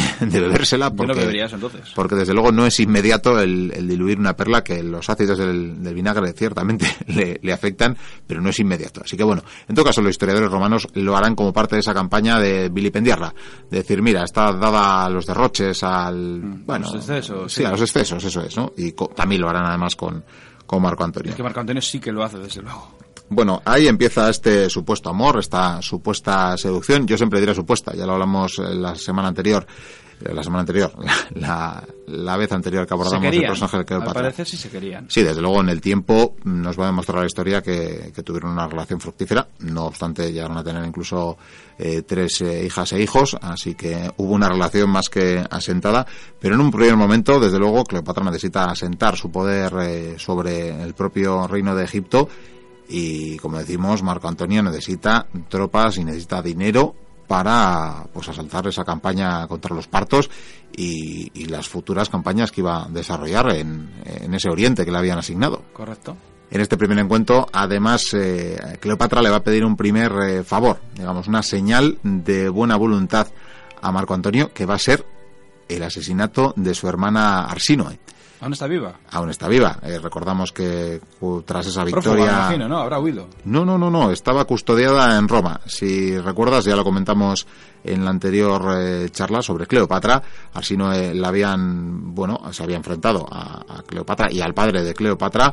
Y César eh, les había derrotado y se la llevaron como prisionera y esclava. En ese desfile pudo ver Cleopatra cómo insultaban, vejaban, le arrojaban objetos a Arsinoe por las calles de Roma pero realmente no dejaba de ser una reina, una reina o por lo menos eh, descendiente de reyes y reinas y por tanto respetaron su vida y estaba en Éfeso, estaba en, un templo, en un templo religioso eh, recluida pero custodiada. En principio mm, tenían que salvaguardar su vida en ese templo. Bien, se supone que Cleopatra no tenía opción de, de atentar contra su vida allí, pero le pidió a Marco Antonio que lo hiciera y le ordenó a sus soldados que eh, acabaran con la vida de Arsinoe, con la hermana de Cleopatra como prenda de buena voluntad, como señal de buena voluntad. Qué, bonito, ¿eh? Sí, una, una, cosa muy bonita que no obstante por primera vez ya asombró para mal en Roma. Eh, fue un escándalo en Roma, decir, bueno, eh, ¿cómo ha podido ser eso? Estaba custodiada, era una noble custodiada, por más que fuera prisionera, una noble custodiada por un templo eso le romano. da munición al Senado para decir, la bruja ha estado otra vez haciendo de las suyas. Pues sí. Bueno, y esta relación va a fructiferar, como decimos, y en los próximos eh, dos años, incluso Alejandro, Alejandro, iba a decir, Marco Antonio, se llega, se llega a trasladar a la ciudad de Alejandro, a Alejandría, a esa capital por aquel entonces de Egipto, del Egipto Una que con Roma ciertamente. Seguramente incluso en aquellos tiempos era más grande, Miquel. El número de habitantes habla de medio millón. Mm, Roma no debía tener muchos más por aquel entonces, aunque llegaría supuestamente a alcanzar el millón, ¿verdad? Y Alejandría en el futuro llegaría también a alcanzar el millón, de hecho. Además, eh, si no me equivoco, no sé si fue por estas fechas un poco más adelante, Marco Antonio tuvo un detalle más con Cleopatra. Le regaló 200.000 volúmenes de la biblioteca de Pérgamo. Sí, eso es más adelante. Eso va a ser realmente. la biblioteca y, bueno, por lo menos ya que hubo ese incendio, pues, um, quieras o no, ayudó. Luego lo citaré porque es un momento mm, que también va a servir a, Roma ya como razón final para, para vilipendiar ya no solo a Cleopatra, sino también al propio Marco Antonio. En todo caso, en el año 41 a.C., su relación ya eh, se consolida con el nacimiento de sus dos hijos, incluso. Bueno, esto será en el año 40, cuando den a luz están llevando ya lo que llaman vida inimitable. O sea, se, Cuando se les va la olla. Sí, se les va un poco la olla. O sea, se dan a la buena vida, mm, dan unas fiestas eh, permanentes, continuas, eh, llenos de lisonjas se hacen unos regalos carísimos entre la nobleza de, Alejandría. Bueno, pues eh, tienen esa vida maravillosa que llaman, insisto, inimitable, inspirada más bien en lo helenístico que en, aunque vista de rasgos de oriental, que conste. Claro, pero es que ella como vivía.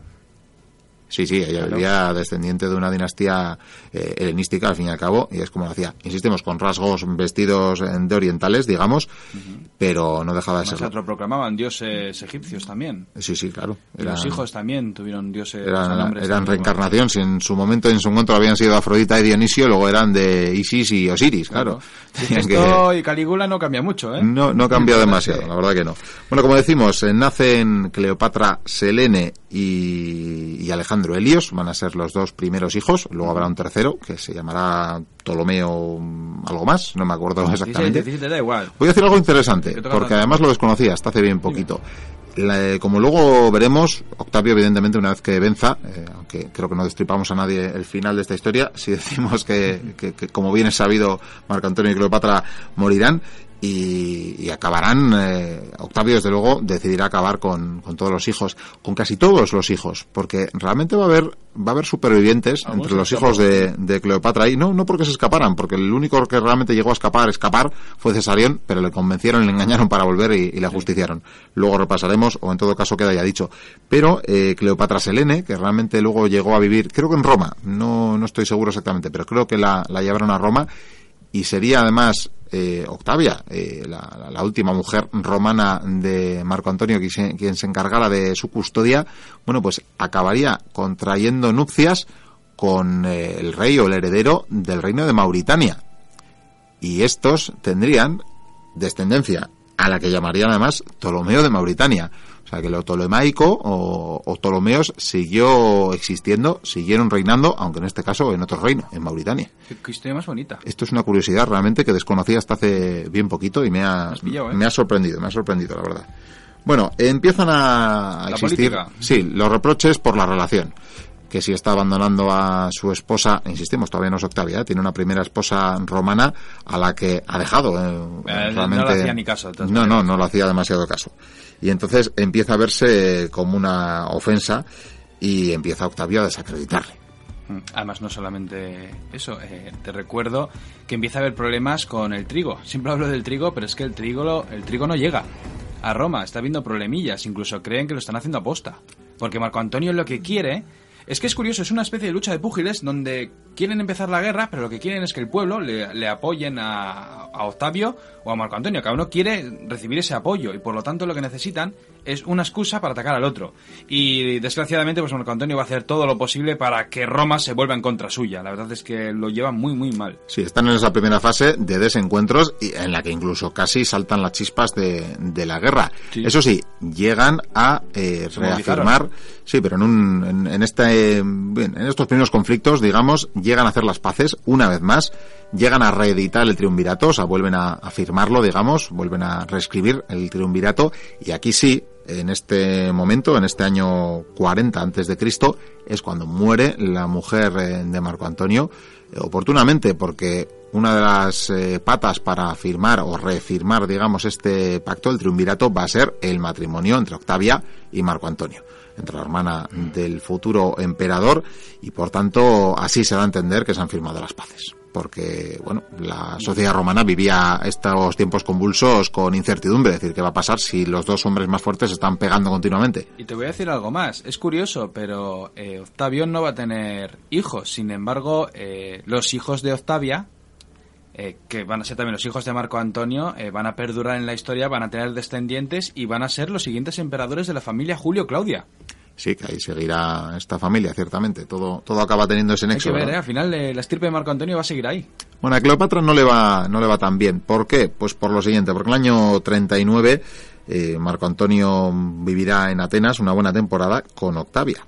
Mm. Y Cleopatra empieza a ver que hay distancia entre ambos. Claro. No olvidemos que habían tenido dos hijos, pero claro, eh, Marco Antonio acaba de firmar la paz acaba de, bueno, pues ha observado lo que pasa cuando se aleja de Roma y por tanto, pues empieza a tener una vida aparentemente de romano otra vez, ¿no?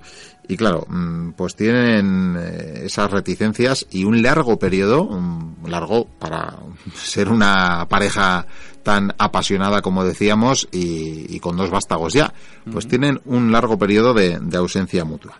En todo caso, la política eh, cobra partido porque en el año 37 tienen que firmar un nuevo pacto Octavio y Antonio. ¿Por qué? Porque Octavio tiene que luchar contra los últimos vestigios de, de, Pompeyo, contra Sexto Pompeyo, realmente. No, además, de hecho, además tú lo narraste muy bien en su día. Sí, los piratas de Pompeyo. creo que movilizaron, pero no te puedes imaginar la cantidad de hombres de, de, material bélico que tuvieron que movilizar para acabar con esos piratas. Solo te digo una cosa, Lépido desde África llevó a ocho legiones. Se llevaban cientos de miles de soldados para acabar con esos piratas. La verdad es que fue una espina clavada que les hizo la puñeta a los tres, pero viene, ¿eh? Pues sí, desde luego era importante.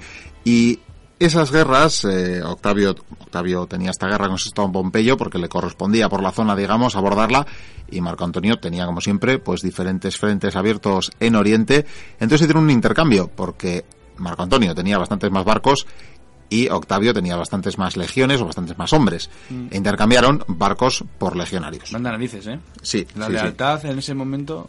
Aunque bueno, luego veremos como algunas legiones se pasan de un bando a otro. Eso pasará más adelante, sí. Mm.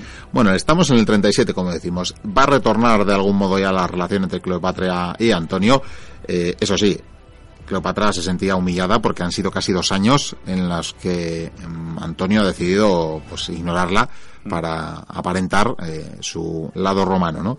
Entonces, para apoyarle, para apoyarle en su, bueno, particular eh, frente de batalla, ya decimos que tenía sus guerras. Es una guerra fría eso. Sí, sí, básicamente tenían guerras permanentes en las fronteras.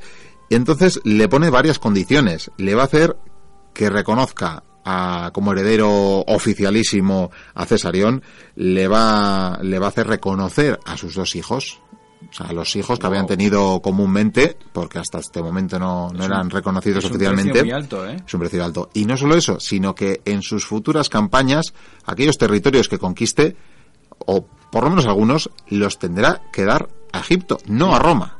Y eso es algo que va a ser muy importante para, bueno, pues para eh, la eclosión final de la, de la guerra. Roma se llevaron un cabreo cuando empezó a darle territorios a Egipto. Dijeron, ¿pero qué es esto? O sea, pues Roma conquista y lo regala. Pues sí. Van a tener también su tercer hijo, como digo, iban a tener un tercero, y este va a ser el momento en el que parece que tras esta pequeña humillación liman asperezas, mm. y fruto de esto nacerá, nacerá otro hijo más.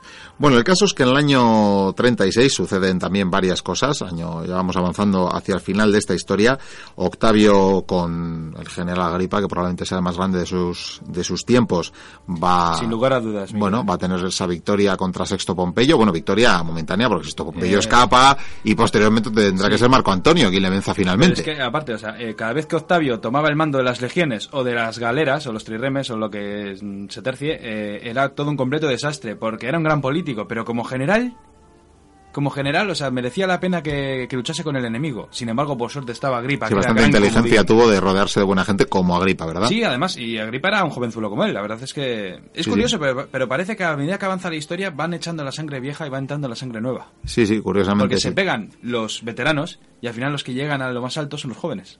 Y esto va a ser muy importante lo que dices en la sangre nueva porque hay alguien que también en este momento, en este año 36, se lo van a quitar de en medio. En medio de estas trifulcas, eh, Lépido, ese don nadie que estaba por ahí en el triunvirato, pues pretende hacerse con Sicilia. De repente ve un vacío de poder, dice, me voy a anexionar para mis eh, territorios de influencia a Sicilia. Bueno, pues es el momento en que Octavio va a decir, tú, fuera. Mm, yo creo que no lo asesinan. Directamente le dicen, si eres un don nadie, vas a ser un don, nadie ya de verdad. Y el triunvirato se convierte en diumvirato. Ya solo quedarán dos patas. En este momento tenemos a los Estados Unidos y a los soviéticos al otro lado. Sí, iba a pasar algo importante. Existe una pequeña traición porque habíamos dicho que habían cometido, que habían cometido, que habían contraído un pacto entre Octavio y Antonio, consistente en cambiarse tropas por barcos y llega el momento de bueno de, de, devolver y de devolver favores entre otras cosas y le manda a Antonio bastantes menos soldados, bastantes, bastantes menos soldados de los prometidos. Y por otra parte, no le devuelve ni la mitad de la flota ni la mitad de los barcos que le había prestado Marco Antonio. Claro. O sea, entonces le está haciendo. Pero lo hace aposta. Sí, sí, por supuesto que lo hace aposta. Pero le está haciendo un hijo de madera. tú imagínate que de repente Octavio dice, sí, pues ahora voy a remeter contra Roma. ¿Cómo? Encima que le hemos dado barcos, que, que le hemos envuelto los barcos, aunque sea mentira, evidentemente, porque la opinión pública es lo de menos. Que le hemos enviado hombres, encima quiere remeter contra Roma, es un traidor y está con la bruja egipcia. Sí, está, eso es, está ya en ese momento, por la historia de la bruja, bastante constante. Bueno, ¿cómo va a responder Antonio diplomáticamente? Pues va a hacer algo que no sé yo si fue lo más interesante del momento, pero bueno, repudiar a Octavia. Sí. La repudia. Y desde luego, claro. Mm, Octavio pilló un cabreo. Sí, está, ahora ya empieza la campaña de inmoralidad. En el Senado fue un shock. ¿Cómo? Ha dejado a su mujer, a una patricia romana, a una, una romana como, vamos, de los pies a la cabeza, para irse con la egipcia. Eso es, eso es. Empieza ya. Y encima dice que los hijos van a heredar. Empiezan a decir que es inmoral, que es inasumible, que ya no es un ciudadano romano, que está hechizado por esa bruja, como bien decías, egipcia, y sobre todo llega ya el momento mm, fundamental, el de las donaciones de Alejandría, así se llaman. Y es que, como bien decíamos, eh, entre otras ya la derrota final de Sexto Pompeyo y varias conquistas en los territorios limítrofes de Oriente, por parte de Antonio. Te, invito un día a hablar de Sexto Pompeyo en tertulia porque es que es un personaje muy desconocido y es increíble su historia. Bueno, pues el caso que todas estas victorias que había tenido Antonio, lo normal, lo de recibo, lo de toda la vida para los romanos que era celebrarlas en Roma, grandes desfiles, grandes fastos, prisioneros desfilando. No somos bárbaros. Eh, reinos y riquezas entregadas al pueblo de Roma, a los templos. Bueno, pues no, pues no. Estas donaciones de Alejandría se llaman así porque celebró la victoria en Alejandría porque salvo tres territorios, salvo tres provincias, le entregaría todos los territorios al reino de Egipto y porque el tesoro también, buena parte del tesoro, mm, lo dedicaría para sí y para Egipto. ¿Y por qué lo hizo? Por, por, una sencilla razón, porque los, los hijos que tenía Marco Antonio y los hijos de Cleopatra iban a ser los herederos de un grandísimo imperio egipcio. Pues sí, un grandísimo imperio con Roma rivalizaría con Roma y además eh, retomaba era un traidor. retomaba los territorios prácticamente eh, exactos a los que tenían los ptolemaicos cuando empiezan su andadura.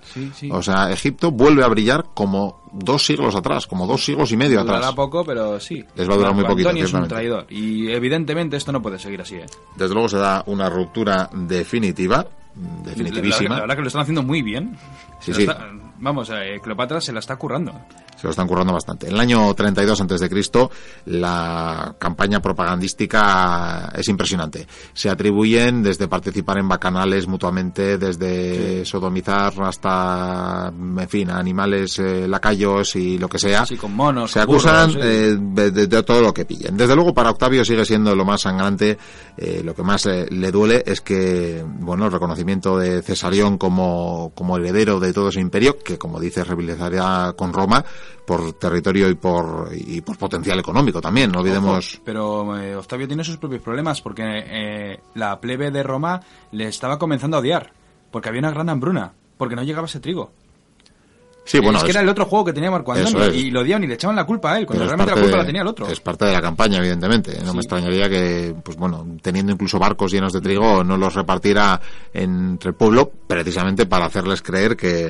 Lo que pasa es que Marco Antonio va a cometer un error terrible, garrafal. Sí, uno de los errores va a ser el que mentabas antes y en todo caso, mm, siguiendo con esta campaña, podemos decir que en este año ya declaran la guerra. O sea, El Senado ya eh, abandonando buena parte del Senado, incluso la bueno la posición de Antonio, porque todavía tenía hasta hace bien poquito todavía tenía muchos apoyos, muchos apoyos en el Senado, entre otras cosas porque las facciones estaban conformadas como estaban conformadas y ya existe una declaración de guerra. Eso sí, no contra Antonio, siempre lo diremos. Octavio se encarga bien de declarar la guerra a la bruja, a Egipto, a, ese, a ese reino díscolo y a esa bruja que quiere hacer con Roma lo mismo que ha hecho con Marco Antonio, embrujarlo, someterlo. Eso es, lo quiere, lo quiere someter, entonces tiene, tiene la prueba irrefutable. Y de hecho luego dirán, la ha hechizado incluso, ha, ha, conseguido que Marco Antonio y las legiones se enfrenten a nosotros. Y es el momento en que va a cometer el error de, estando en eh, Pérgamo, estando juntos en Pérgamo, va a cometer ese craso error. ¿Qué hace? Pues bueno, tomar eh, esos 200.000 volúmenes de los que hablabas antes para repoblar la Biblioteca Alejandría y no solo eso, sino que, bueno, pues diferentes obras artísticas. No era, realmente esto luego los historiadores se han encargado de dejar claro que esto es algo que hacían todos los generales romanos, eh, bueno, pues asentarse en un territorio tomado o no y quedarse. Pero le daban quedarse con varios, quedarse con varios detalles. Pero ¿Cuál era el problema? Que normalmente si esto lo hacía un romano, lo hacía en su nombre. Claro. Es como si César en su día se llegaba a la plaza de donde fuere y mm, enviaba a Roma o despojaba al pueblo en el que se había sentado de, pues bueno, de monumentos, de joyas, de lo que sea, pero hacían su nombre. Bueno, pues lo que hará en Pérgamo Marco Antonio será hacerlo en nombre de Cleopatra. Y esto ya va a ser el no más. En este momento, pues tiene incluso deserciones masivas en su bando. O sea, ya prácticamente no va a quedar eh, senadores y luego me imagino que el fallo que ibas a citar es el que el hecho de que tiene eh, su testamento, Marco Antonio tiene su testamento custodiado en un templo por las vestales y Octavio consigue hacerse con ese testamento. Que quizás incluso podría ser un testamento falso. Sí, sí, por supuesto. que seguramente fue falso, vamos. Por supuesto. Pero en ese testamento lo que decía es que todo lo que tenía Marco Antonio lo iban a heredar sus hijos, es decir, los hijos de Cleopatra, lo que he dicho hace un momento. Y eso es un auténtico escándalo. Sí, sí, además de la mayoría de su riqueza, desde luego. La mitad de la República se pasa a Egipto. La buena parte de su riqueza también le legaba a Egipto y a los hijos que tenía con Cleopatra, y además, una vez más, hacía un reconocimiento explícito de Cesarión. Claro. O sea, porque iba a ser primero en línea sucesoria antes que sus propios hijos. De hecho, es ahora en este momento, además, cuando el Senado declara la guerra a Marco Antonio, no lo hace Octavio, lo declara la guerra al Senado, le dan plenos poderes a Octavio y esto coincide además con el fin del triunvirato, porque también era importante no romper con la legalidad romana. Legalmente, Marco Antonio no dejaba de ser un diumviru, diumviro en ese momento. Eh, sí, entonces, claro, tampoco declarar la guerra y enfrentarse a alguien que todavía ostentaba poderes otorgados supuestamente por el Senado romano no era correcto. Entonces, este momento ya es el que tras en el año 37 a.C., que habían reeditado ese pacto del triunvirato, pues ya concluía en el tiempo también expiraba. Era la fecha, era el momento. Sí. Va a haber guerra. Y en el año 31 estará o se dará la batalla de Actium, la batalla de Accio, Mm. según eh, usemos un idioma clásico u otro. Somos romanos, estamos hablando en latín. Pues digamos Actium. Y no sé si quieres tú profundizar demasiado en la batalla. Pues lo único que te voy a decir, Miquel, es que Actium fue la batalla naval más grande de todos los tiempos hasta la fecha, incluso más grande que, que, eh, que Salamina, o por lo menos eso se cree. Desde luego los barcos que fueron... Fue una batalla naval, pero vamos, gigantesca. Los barcos eran espléndidos. Por un lado nos encontramos con toda la flota de Roma, al mando de Agripa y de Octavio, aunque Octavio creo que solamente lo único que hizo fue mirar. Bueno, mira, está muy bien. Por otro lado estaba Marco Antonio con sus quinquerremes y, por supuesto, estaba Cleopatra con, las naves egipcias. Eh, Cleopatra y Marco Antonio eran los que llevaban el mando del ejército, el control. De hecho, decían que Cleopatra era una gran estratega. Pero esa batalla resultó un desastre. Resultó un desastre. Eh, vamos, fue una batalla muy, muy larga, pero las naves de Agripa destrozaron a, las aliadas en este caso y llegó un momento en que Cleopatra tuvo la duda qué hacer eh, en el combate en un momento vital y decidió que en lugar de apoyar a Marco Antonio que estaba en medio del fregado eh, dio media vuelta con sus naves. Fue curioso porque una batalla donde a priori eh, bueno, las armas o las fuerzas marítimas podían parecer parejas mm. y la más la flota antonina era incluso de barcos de mayor envergadura. Eran barcos mayores y no obstante Agripa tenía mm, embarcaciones más pequeñas pero más ligeras, más maniobrables y Aprendió de los piratas de Sexto Pompeyo. Sí, desde luego le vinieron más que bien, porque como decimos, mm, así por, por poderío podía parecer que a priori era En las batallas navales no solamente es el poderío naval, también es eh, la estrategia, el cómo están situadas las naves, eh, hablamos del clima, hablamos de las mareas, hablamos de cómo están posicionados. Eh, por ejemplo, la flota de Antonio y Cleopatra estaba acantonada en, en Grecia. En, bueno, el futuro va a ser cerca ahí, va a ser la batalla de Lepanto, ni más ni menos, que va a ser la siguiente gran batalla naval de todos los tiempos. Eh, y claro, eh, estaban arrinconados y tuvieron que salir, estaban cercados, en fin, era también un problema táctico, por así decirlo. Se supone que también había, bueno, mm, se le atribuye a, a Cleopatra la decisión de haber bueno, de haberse presentado a la batalla marítima, digamos. ¿Por qué?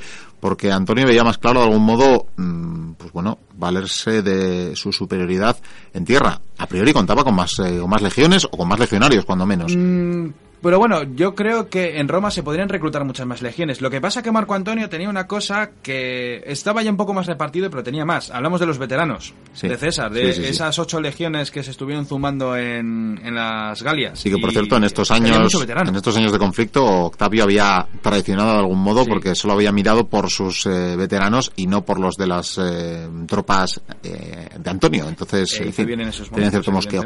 No obstante, lo dicho, parece que había esa duda de si enfrentarse a mar abierto porque, bueno, si llegaban a tierra parecía que podía ser más fácil vencer para Antonio, pero peleaba en casa. Cleopatra sí que parece que puso encima de la mesa el argumento de que si vencían en Actium, realmente ya el imperio, ambos imperios, eran uno y, van a ser la megapotencia terrestre. Mm, esto sería un poco como que habría pasado, sí. Eh, yo creo que si Octavio hubiera perdido en Actium, eso no significa el fin de la guerra ni muchísimo menos. ¿eh? Te lo digo así. Lo que pasa es que yo creo que eso sería para otra tertulia. Porque si nos metemos en este asunto, te digo yo que me puedo Dejámoslo para otra. Como, haré un último apunte. Hay historiadores que actualmente creen que huir era el objetivo de esa, de esa batalla. Eh, que dicen que fue una decisión mm, pensada, meditada, que de hecho se salvaron más de un tercio de, los barcos de, aquella flota. Unos como que se sacrificaron. Sí, eso es. Entonces que de algún modo hubiera podido ser y hubiera hilado con este argumento que daba de, haber buscado el enfrentamiento en tierra. ¿Cuál es el problema? Que como bien decías, Cleopatra huye, huye con su pequeña flota y con su nave insigne, eh, con el tesoro también, desde luego. Mm y, acabará y acabará buscando refugio mm, camino a Alejandría. Octavio, Octavio, Octavio sí, Octavio más tarde llegará, pero Antonio, quería decir Antonio, la perseguirá. Sí, sí, fue detrás. Además, yo creo que ahí tuvo que sentirse un mal, por una sencilla razón. En parte debería de sentirse traicionado, porque en sí le traicionó en medio del campo de batalla. Sí, sí, totalmente. Y encima ella, cuando regresó a Egipto, para mm, pensó, ¿qué podemos hacer ahora? Pues resistir. Pues vamos a engañar al pueblo, vamos a decirles que hemos tenido una gran victoria y decoró los barcos para hacer una entrada triunfal en, Alejandría, demostrando a todos que habían conseguido una gran victoria y que Roma estaba acabada. Era una mentira, realmente aquella burla, aquel engaño duró muy poco tiempo. Y de hecho cuando llegó Marco Antonio hecho un asco, pues fíjate, encima sabes lo que hicieron, ¿no? Vivir la vida. Sí, sí, bueno, se dedicó, como en su día había hecho la vida inimitable, en este momento va a hacer una, otra especie de conciliábulo y con sus amigos va a hacer los compañeros de la muerte. Le van a llamar así. es que lo que no sabes es que eh, él recibía casi todos los días informes de, de, legiones o de manípulos o de cortes que se pasaban al bando de Octavio, porque decían, hemos perdido, esto se ve fatal, Marco Antonio pasa de todo, querían hacer una especie de defensa heroica en, en Alejandría y nadie se iba a partir la cara con ellos. Pues si te parece, Vikendi, vamos a dejar a Marco Antonio con su cuadrilla de la muerte, con sus amigos de la muerte, porque la verdad que llevamos eh, bastante tiempo. Ahora además, como bien sabes, tenemos un programa más limitado. Sí, que nos hemos pasado cuatro pueblos. Nos hemos pasado, una vez más. Así que te voy a proponer que tengamos un tercer monográfico sobre Cleopatra. Me parece genial. Sobre Cleopatra y Marco Antonio, y además será, pues bueno, más romántico imposible porque será la muerte de Marco Antonio y Cleopatra. Y podemos hablar también de cómo nos ha sido, pues bueno, el mito de esta mujer, una de las más grandes de todos los tiempos y desde luego la más, sin duda, del tiempo que le tocó vivir. Elizabeth Taylor. Sí, esa, esa película de Mankiewicz que ya hacíamos referencia también la semana pasada. Bueno, pues vamos a dejarlo aquí y como estábamos, como bien decíamos a nuestros oyentes en la batalla de Actium, sí, el fragor, estamos aquí el fragor de la batalla. ¿eh? Sí. muy mal, ¿eh? Sí, sí, la verdad lo veo mal para, para nuestro bando. Hay abordajes. Sí, estamos además intentando usar estas máquinas rudimentarias todavía de guerra, esta especie de catapultas, ya sé que no lo son, pero bueno, más o menos para que nos eh, entiendan nuestros oyentes. Contenido como brasa. Sí, eso es. Eso es, para quemar las velas. eso es para quemar, eso es, eso es. Yo veo que tú estás experto en estas líderes y ¿sabes lo que pasa? Se nos ha atascado ahí, en el barco este, se nos ha atascado la máquina. He hecho unas gotitas de igual grasa para que haga el juego. Sí, mira a ver con un poquito de grasa de, caballo o algo. Que me subo, súbete, súbete, súbete.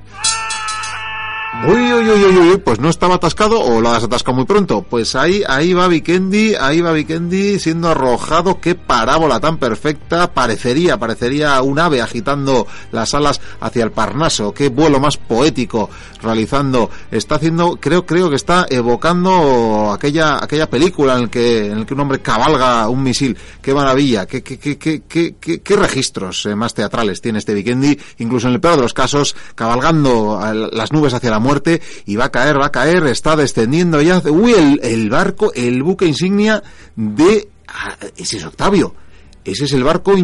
Bueno, bueno, bueno, bueno, bueno, creo que ha tenido mala suerte, ha rasgado una vela, ciertamente ha cumplido parte de su misión, pero ha caído ahí en medio, atisbo a verle en medio de la cubierta, rodeado ya de varios legionarios que le están mirando con bastante mala cara. Eh, parece que empiezan a pincharle Uy, uy, uy, uy, uy, yo no sé si... Sí, sí, se ha levantado, se ha levantado. Y Kendi, cómo corre por la cubierta, cómo está esquivando los pilums. Qué maravilla, qué destreza, qué, qué, qué movimientos. Y sí, sí, saltó al agua. Saltó al agua. Oye, qué maravilla. Oye, yo creo que todavía le recupero para, para el próximo monográfico. Eh, menos mal, porque si no, a ver cómo hablaba yo solo de Cleopatra. Bueno, pues seguimos con la biblioteca perdida.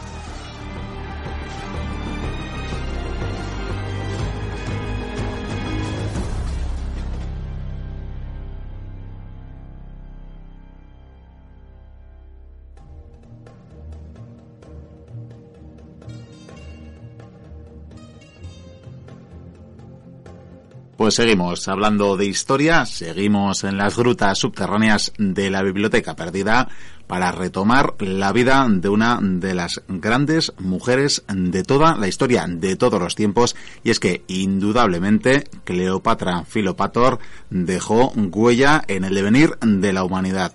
Por tercera vez vamos a hablar, vamos a retomar la vida de la última reina de Egipto. Para ello cuento con la inestimable colaboración del señor Vicente Goicuría. Buenas noches, caballero. Muy buenas noches. Hermoso palacio, Miquel. Hermosísimo palacio, este real de Alejandría.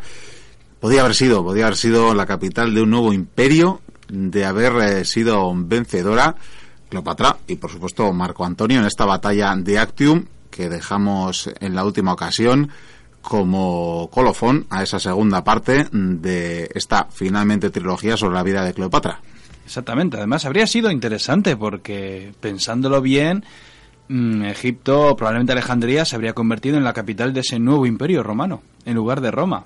Pues sí, mala suerte o no, torpeza quizás también eh, a la hora de plantear la batalla de Actium de la que hablamos en la anterior ocasión y por tanto no vamos a repetir. Y si te parece vamos a retomar esto que estábamos haciendo, que es imaginar que hubiera sido de el mundo y de la historia si nuestros protagonistas hubieran vencido y si Octavio, a la postre el primer emperador romano, no hubiera vencido en esa, en esa batalla de Actium.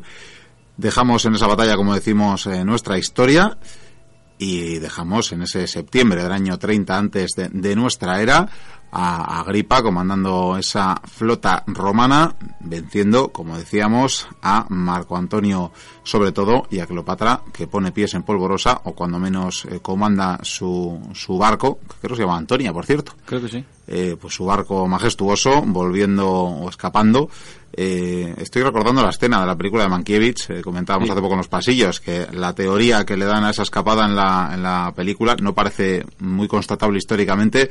La explicación que le dan es que Cleopatra cree que Marco Antonio ha muerto en medio del fragor de la batalla. No tenemos constancia de eso, no hay constancia, la verdad. De hecho, probablemente, por lo que dicen los historiadores, realmente esa batalla cuando estalló, cuando empezaron los combates, realmente lo que querían era huir para organizar otra nueva estrategia, porque estaban atrapados. Y la verdad es que fue un desastre terrible. De hecho, ella ya conté en su momento en la anterior tertulia que lo que hizo al regresar a Alejandría eh, es regresar con, vamos, con pompa, eh, demostrando a todos que había, había vencido. No podía, no podía volver como derrotada. No podía, no podía. Dijo, yo creo que vamos a intentar engañar al pueblo para ganar tiempo, para que piensen que hemos ganado. Lo que pasa es que, que claro, era, desde mi punto de vista era una estupidez porque el pueblo tarde o temprano se iban a dar cuenta. Pues como así fue, de hecho. Ciertamente, algo de tiempo iba a ganar, pero no mucho. Por cierto, creo que, que dado el año 30, estamos en el 31, todavía, esta batalla de Actium, ciertamente la estábamos moviendo un añito y no, no, no, en septiembre del 31, como decimos. Y en el caso siguió detrás. Sí, ya lo recordamos en el anterior eh, monográfico dedicado a Cleopatra. Marco Antonio sigue la embarcación de Cleopatra, abandona también de algún modo el campo de batalla, lo que recrudece, si cabe, esa derrota y lo que va a suceder en los próximos meses es que los ejércitos poco a poco que en ese momento contaba con bastantes legiones, con bastantes aliados, van a ir eh, desertando, se van a pasar al bando eh, octaviano. Sí, sobre todo, a ver, él tiene mucha, él tiene legiones eh, en esos territorios que de por sí había heredado con ese biumvirato, que en este caso ahora hablamos de biumvirato. sin embargo, claro, las legiones que tiene Grecia o que tiene en Oriente Próximo se van pasando al mando de Octavio por la sencilla razón de que se han enterado de, la gran derrota. Incluso los judíos se acaban pasando, Herodes ya ahí en el trono y se acaba pasando al bando octaviano. Sí, pero es que vieron todos que, que, Marco Antonio y Cleopatra no tenían nada que hacer. ¿Por qué? No tenían flota, eh, Marco Antonio había perdido muchos hombres, Cleopatra supuestamente también. Lo que pasa que al, al pasarse esas legiones es que, a ver, mm, parece una estupidez, pero si decimos, jo, pues eh, en esta semana tres legiones han pasado al bando de Octavio, en esta semana cuatro, y de hemos perdido siete legiones, ahí va, pero bueno, con, los números van creciendo y hablamos que igual se han pasado al otro bando cien mil soldados, por ejemplo, con los auxiliares o con lo que sea. Y encima, claro, eh, saben que... Ellos encima lo que hicieron fue algo curioso, porque cuando regresaron al, al Palacio lo que hicieron fue juerga. Seguir de juerga, desenfreno, eh, bueno, no pasa nada. Supongo que dicen las malas lenguas que incluso se, estuvieron drogando, estuvieron bebiendo, en fin, que, se querían olvidar un poco de lo que iba a pasar. Eso, yo creo que lo hacían en la normalidad y de hecho ya recordábamos en la anterior ocasión que ya habían, eh, Marco Antonio ya había vivido junto a Cleopatra aquello que llamaban vida inimitable y mm. ahora, como llamaba a sus holgorios, eran más bien los compañeros de la muerte. O sea, ya él estaba orientado a, que todo se había acabado. Entonces ya con esa perspectiva un poquito más oscurantista, viendo sus últimos días, se dedica ciertamente a, pues, a los vicios y a las divagaciones se encierra. De hecho, se hace construir un palacete en, la isla de Faros, precisamente, y, ahí queda recluido bastante taciturno, bastante deprimido. De hecho, Cleopatra tendrá que buscar eh, excusas para sacarle de, ese letargo en el que se está sumiendo Marco Antonio, pues celebrar eh, el cumpleaños o la entrada en, edad, no sé si adolescente o, semiadulta, adolescente probablemente de, de, alguno de sus hijos. Eh, celebra el propio cumpleaños de Marco Antonio por todo lo alto para, para poder eh, sacarle de ese ensimismamiento en el que estaba, en esa, en esa cuadrilla de compañeros de la muerte, pero desde luego le cuesta están ya en una agonía, porque aunque aparenten frente a sus súbditos de Alejandría pues que no pasa nada, eh, realmente saben que se cierne sobre ellos la fatalidad. Octavio había tenido que, volver a Italia a resolver varios asuntos, pero en muy poquito tiempo, al año siguiente, empezará a avanzar hacia, por dos frentes diferentes, empezará a avanzar hacia Alejandría. Y ya empieza Cleopatra a, plantearse que la derrota es eh, probable, es probable, y empieza a tener dos eh, máximos intereses, que Egipto mantenga cierta soberanía como reino, aunque sea como vasallo de Roma, y que sus hijos, concretamente Cesarión, que era el que unificaba esos dos mundos, ¿no? Ser el hijo de Julio César, pudiera reinar en Egipto. Lo que pasa es que estando Octavio eh, con el mando, lo de Cesarión iba a estar bastante complicado. Sin embargo, sí, es evidente que aquí, por ejemplo, de Marco Antonio eh, está triste ha estado en, eh, en, lo máximo, en el poder máximo de Roma, solamente rivalizaba contra Octavio, encima él tenía las provincias más ricas, se sentía más poderoso y una batalla lo echó todo por los suelos. Está triste, además es un guerrero y claro, ve, ve que todo se va al garete. Sin embargo, Cleopatra empieza a calcular y dice, bueno, porque ella está enamoradísima de Marco Antonio, eso no lo tenemos que olvidar.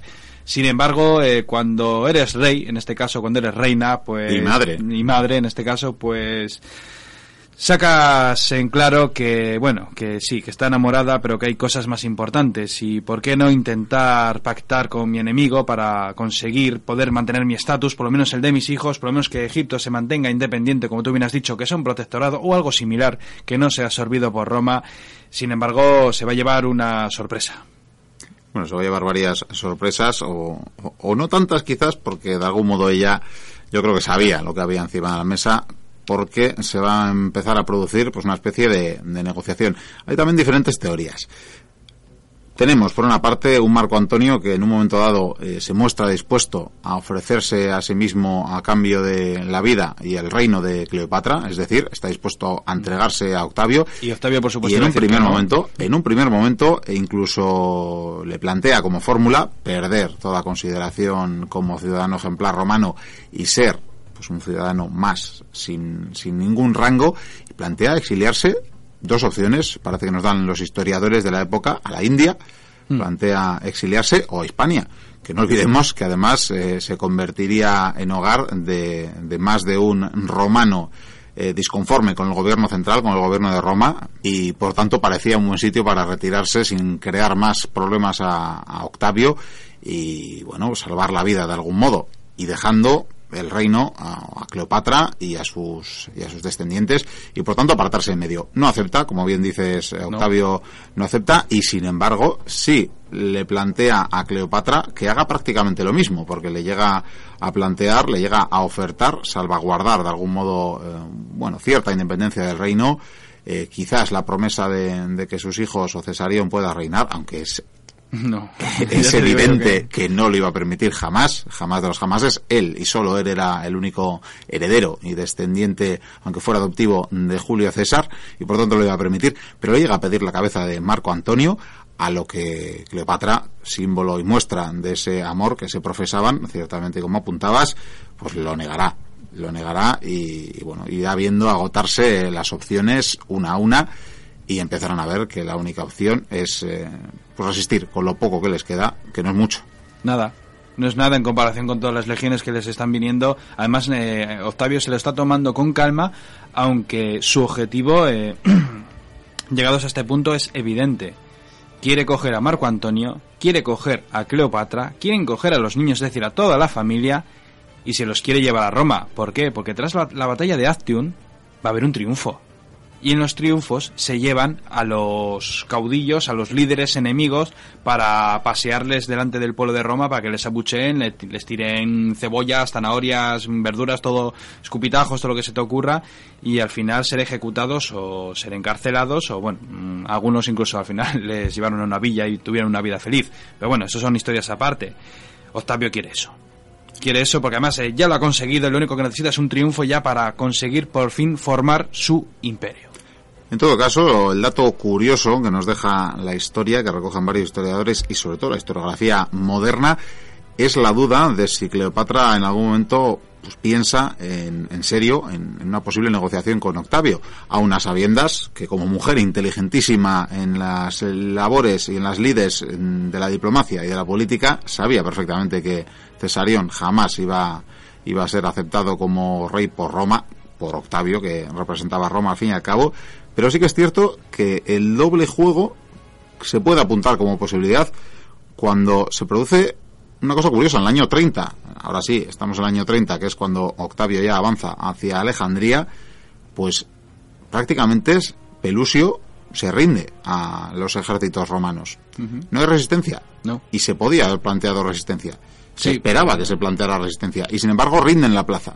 Y algunos historiadores consideran que podría ser prueba de que Cleopatra ya lo único que le podía ofrecer, la única baza que le quedaba eh, para negociar con Octavio era entrar sin presentar eh, batalla a, Octavio y por tanto, pues bueno, evitarse guerras, evitarse perder vidas. Rendirse y esperar eh, clemencia. Clemencia, exactamente. En todo caso, en este en esta última defensa va a haber un último pues bueno, Marco Antonio, que reuniendo sus pocas fuerzas, apenas le queda ya pues algo de caballería escasa y, algo de infantería, son las únicas tropas que no la han abandonado. Quería morir en batalla. Presenta batalla, ciertamente, y llega a hacer una salida de, caballería bastante afortunada, es decir, mm, llega a, a, protagonizar una refriega en la que es victorioso pero desde luego no le serviría para nada porque, en fin, era ganar una pequeña batalla, una pequeñísima batalla de una guerra que estaba abocado a perder y, por supuesto, iba a perder. Y es en estas en las que,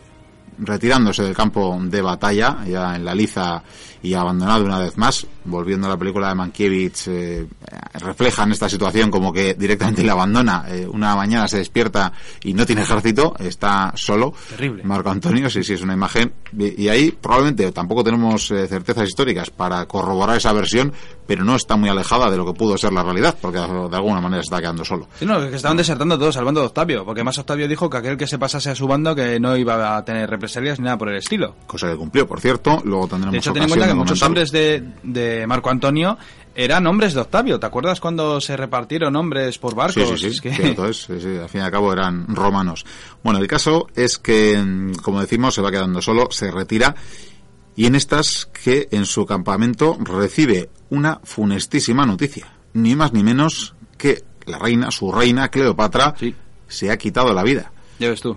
Pues sí, desde luego, desde luego no le... Le echó valor, ¿eh? Le echó valor. Sí, sí, le echó valor.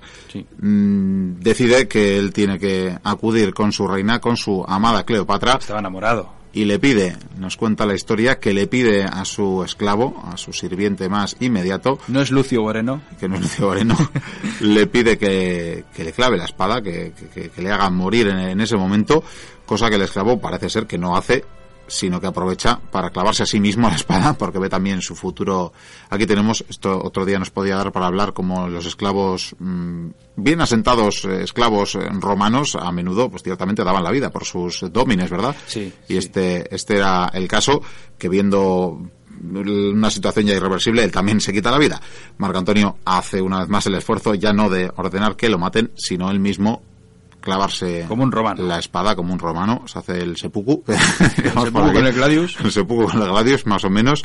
Y, ciertamente pues se arrebata la vida, aunque está moribundo cuando mm, Diómenes o no no recuerdo cómo el nombre del secretario de eh, personal de Cleopatra aparece para desmentir esa primera noticia y decirle todo muy dramático esto la verdad parece que parece que está encajado eh, está encajado no me está viendo pero estoy eh, continúa Miquel continúa. sí, sí continúo. Pues le dice en ese momento que no que no, que, Cleopatra no estaba muerta, ni mucho menos, que le estaba esperando y por tanto ahí tenemos un Marco Antonio desacanándose prácticamente, eh, se ha quitado la vida porque cree que Cleopatra ya ha fallecido y por tanto pues se sucede esa situación dramática. Se está muriendo dándose cuenta, bueno, seguramente sintiendo que igual ha sido traicionado.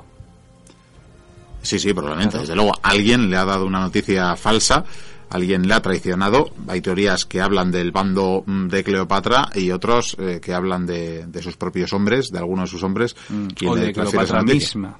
Sí, sí, sí, por supuesto. cualquiera de las versiones. Aquí no contamos con indicios históricos para acertar una u otra no, cosa. No me imagino a Cleopatra yendo donde Marco Antonio y diciéndole, oye, ¿qué te parece si te suicidas? Y así por lo menos y los niños nos salvamos. Sí, sí, es una cosa un poco extraña. En todo caso, eh, cogen el, el, futurísimo, en el futuro presente cadáver todavía no fallecido de Marco Antonio con sus últimos hálitos de vida y le llevan ante Cleopatra que estaba ya en esa tumba eh, de la que luego hablaremos, lo poco que conocemos de ella, eh, estaba pues encerrándose en esa tumba con eh, muchas de sus riquezas, sino con todo el tesoro de Egipto, donde pretendía, entre otras cosas, darle fuego y destruir todo y enterrarse con ello en vida, si era necesario, antes de caer en manos de Octavio, y hace que, que le traigan el cadáver cadáver, insisto, todavía no cadáver, pero un agonizante Marco Antonio hace que se lo lleven. Le tienen que alzar con un sistema de poleas eh, para introducirlo en la tumba a través de, de unas ventanas. Es que, como, como decimos, estaba en construcción la tumba de Cleopatra y, por tanto, tienen que alzarlo para poder, eh, para poder llevarlo a las manos de Cleopatra, que nos dicen, los historiadores nos dicen, las crónicas, que se desgarra las ropas, que, que, que presa y del dolor y de la tragedia, pues le intenta sanar con sus ropajes, le intenta quitar la sangre, desde luego es, es inútil totalmente. me estoy poniendo. Y, Qué malo es Octavio, ¿eh? Y, y, tras decirle Marco Antonio que salve la vida, también nos deja las crónicas, que le dice ese último mensaje, que aprovecha esas últimas palabras, ese último hálito para decirle que salve la vida, que no, que no se suicide, sino que intente salvar la vida, que haga lo necesario para salvar la vida. Parece que esas son sus últimas palabras antes de morir, ahora y así, en manos de su amada Cleopatra, manos de la reina de Egipto. Así que aquí tenemos la situación dramática en la que empieza la primera parte, la primera pata eh, con la que culmina esta historia. ¿Y cómo sigue, Miquel? Cuéntame más. ¿Cómo sigue? sí. tienes ahí en ascuas. Tan dramático, desde luego. Cleopatra, eh, evidentemente, decide en ese momento, empieza a ver algo que ya tenía decidido, por otra parte, que, tenía que acabar también con su vida, y desde luego es a lo que se eh, dispone. Pero ya habíamos dicho, ya lo has comentado una vez más antes, que Octavio, ni mucho menos, eh, se conformaría con eso. Él lo que quería era llevarse el trofeo. Sí, la quería viva. Sí, sí, la quería viva, quería el trofeo, quería pasear como una esclava, o por lo menos como una conquistada por Roma, eh, para culminar su victoria, porque las calles de, Roma, después de tantos años de propaganda octaviana difamando a la bruja que había intentado subyugar, que había intentado dominar a Marco Antonio y también a la propia Roma, y por tanto hubiera sido una victoria moral que le hubiera aupado, le hubiera facilitado aún más lo que a la postre le, fue concedido, que fue ese título de, de emperador, del primer emperador, como decíamos. Y claro, se establece una especie de negociación. En un primer momento Cleopatra pues tenía consigo misma un puñal para intentar para intentar no para quitarse la vida en el momento que eh, hombres de Octavio pudieran acudir a, intentar aprenderla. Pero no es elegante. Pero no es no no no es ya que no sea elegante realmente ella está dispuesta a eso. Pero parece que Octavio consigue por una parte, mm, probablemente sobornar a uno de los hombres cercanos a Cleopatra y mientras la está distrayendo, de algún modo, decíamos que su tumba estaba todavía en obras, no estaba terminada del todo, pues parece que un hombre de, de, Octavio consigue meterse en la tumba y agarrar y arrebatar el puñal a Cleopatra y desde ese momento... ¡Qué canalla! Sí, un canalla. Desde ese momento va a quedar, eh, va a quedar no presa, pero, pero a merced de, de, Octavio. Dicen, de hecho, que quizás incluso pudieron negociar y él llegó a convencerla de, de ir a Roma con toda la familia y de perdonarla. Y ella dijo, sí, sí, vale, vale. Y ahí es cuando ya se dio cuenta y dijo, aquí no hay marcha atrás. Sí, tenemos que en agosto de ese año, realmente Octavio entra ya por fin en, en Alejandría, eh, tiene a bien eh, usar la diplomacia para hablar con la población, para calmar a la población, que se podían esperar cualquier cosa, que saquearan la ciudad, eh, por ejemplo, cosa que no sucede. La presencia de las legiones ya es suficiente para que no hagan nada. Hace, hace un discurso en griego, dirigiéndose a la población de Alejandría, para tranquilizarles, decirles que admiraba mucho esa ciudad, que admiraba muchísimo a Alejandro Magno, que era el fundador, al fin y al cabo, y por tanto, como digo, para, para calmarla. Y sí que parece que puede, bueno, parece no, parece muy probable que hubo un encuentro entre ambos, entre la todavía reina y el eh, futuro próximo emperador. Te voy a cortar, pero dicen las malas lenguas que incluso se cree que pudo haber intentado también seducirle a él. Sí, eso es una de las teorías. Ya, es muy fuerte. Pero también es parte, muy probablemente es parte de la historiografía romana y de la historia del bando octaviano. ¿Por qué? Bueno, por una parte, cuando se produce ese encuentro, eh, Cleopatra, una de las actitudes que había tomado ya para intentar quitarse la vida era dejar de comer. Ah, había dejado de comer. Sí había dejado de comer y bueno pues está prácticamente famélica cuando se produce el encuentro entre ambos ciertamente hay quien apunta que intentaría seducirla y es aquí donde entra esa frase del filósofo francés Pascal que en el siglo XVII dijo aquello de que si Cleopatra hubiera tenido la nariz un poquito más pequeña, un poquito más respingona, eh, podría haber cambiado la faz de la tierra. Y lo decía precisamente porque Octavio, él mismo eh, hizo, bueno, pues eh, proclamar el rumor de que le habían intentado seducir, de que Cleopatra también había intentado seducirla a él, pero que la desdeñó ¿eh? y que la rechazó diciendo que tenía una nariz demasiado grande para su gusto. Por eso Pascal diría esto otro y por eso aventuraría así que podría haber cambiado la historia. Pero en todo caso, a pesar de que hubiera tenido la nariz más pequeña y hubiera sido como hubiera sido, hubiera estado en un estado lamentable para el momento en el que se encontraba. Y que tras lo que ha vivido con Marco Antonio es que no me lo creo que incluso como último recurso hubiera intentado seducirle, porque además sabía que es que Octavio no, no iba a aceptar nada. Ciertamente. Y no se iba a enamorar de ella. Lo que sí que es cierto es que empiezan a ser asesinados los hijos de Cleopatra y, bueno, sí, los hijos de Cleopatra. Sí, sí, lo Una parte, eh, aunque algunos los llevarían a, Roma posterior, y ya hablamos además de que Cleopatra Selene, que sería la única que sobreviviera, digamos, que incluso... Sería reina. Sería reina, sí, sí, con una dinastía de, de, Numidia o de Mauritania? De, Mauritania, sí, sí, sí, que acabaría teniendo además un hijo al que llamarían Ptolomeo también, es una cosa curiosa. Pero ya comentamos la, la, ocasión anterior, así que no hablaremos de eso.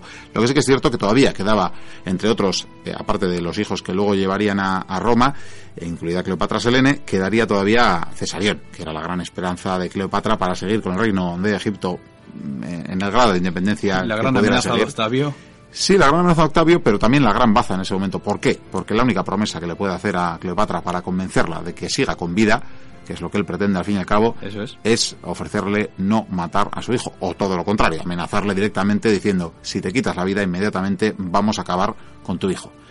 Estaba exiliado, estaba, le había mandado ya fuera del país a Cesarión con su tutor y por tanto pues sabía que estaba momentáneamente fuera de peligro pero bien sabía también Cleopatra que Roma eh, era, prácticamente el mundo conocido y que ya lo hemos comentado alguna vez en la biblioteca perdida, ¿verdad? Que lo peor que te podía pasar en, eh, en la antigüedad era ser declarado enemigo de Roma, ¿verdad? Pues lo mismo, si Roma te buscaba era muy fácil que te encontrara. eso le pasó a Sertorio, le declararon enemigo público número de, uno de Roma y eso en, el Mediterráneo era tu sentencia a muerte. Pues vayas donde vayas, te van a matar. Pues sí. Pero bien, no parece totalmente convencida. Sí, Octavio parece convencido de que Cleopatra tiene ganas de vivir, aunque solo sea para ¿eh? salvaguardar a sus hijos. Parece engañado. Parece la última victoria de Cleopatra. Pues ese, ese mismo año, el 12 de agosto, en este 30 antes de Cristo, va a ver por última vez, Cleopatra va a visitar por última vez la tumba de su amado Marco Antonio y en esa jornada misma decide acabar con su vida. Están con ella sus dos esclavas más próximas, más fieles, que le ayudarán en este último, bueno, en este último teatro. Este último teatro consistente en hacer que la bañen, que la peinen, que la decoren y que la agasajen como reina. se vestirá con prendas de reina. La están preparando para el viaje. Por supuesto. No para morir, está preparándose para el viaje. Aquí tenemos, bueno, ya tendríamos que entrar, ¿verdad?, en toda la, la, cosmogonía egipcia y de la muerte y demás. Está preparando para el viaje y de hecho ya decide cómo suicidarse. Y bueno, entonces elige una forma. Aunque, aunque aquí entra. La leyenda. aquí entra la leyenda. Hay varias varias hipótesis y desde luego no tenemos nada claro. Decir que tenía 39 años cuando decide y consigue quitarse la vida y aquí entra la teoría mm, de su suicidio. ¿Cómo se mató Cleopatra? Pues eh, la historiografía clásica nos ha dejado aquella imagen de la serpiente que muerde, el aspiz que muerde a Cleopatra. Es más, nos llega a ofrecer con el tiempo muta el aspiz en cobra directamente, porque era un símbolo más relacionado con, con los faraones y con ese mundo eh, clásico del antiguo imperio uh, de Egipto. Y por tanto, claro, nos deja esa teoría de, que por cierto, realmente surgió unos, surgió unos días después de la muerte de Cleopatra, empezó a surgir por la ciudad de Alejandría, no es algo que... Un rumor. Sí, el, eh, surgió el rumor de que, bueno, un anciano había conseguido pues acercarles un cesto con higos y que, y que dentro de ese cesto estaba la serpiente mortal que acabaría con, con la vida de Cleopatra. Hombre, lo de cortarse las venas es muy romano.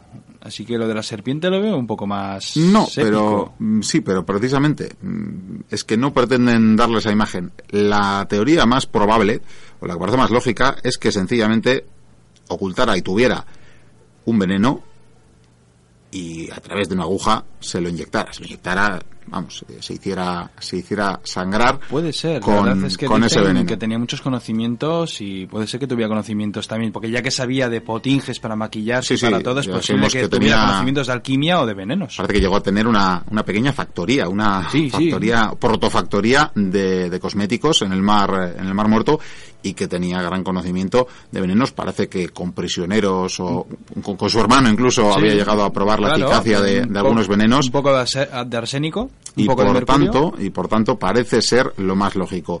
¿Qué pasa? Pues que como ese rumor se desató en torno a la serpiente y como realmente la serpiente no deja de tener y ha tenido a lo largo de la historia pues eh, ese toque maléfico, ¿no? Esa, esa imagen un poco siniestra, cuasi satánica de bueno de maldad de ligar el, mal. original. Sí sí ciertamente pero bueno ahí aunque estuviera no en otras culturas no es lo mismo. sí sí sí sí sí por supuesto.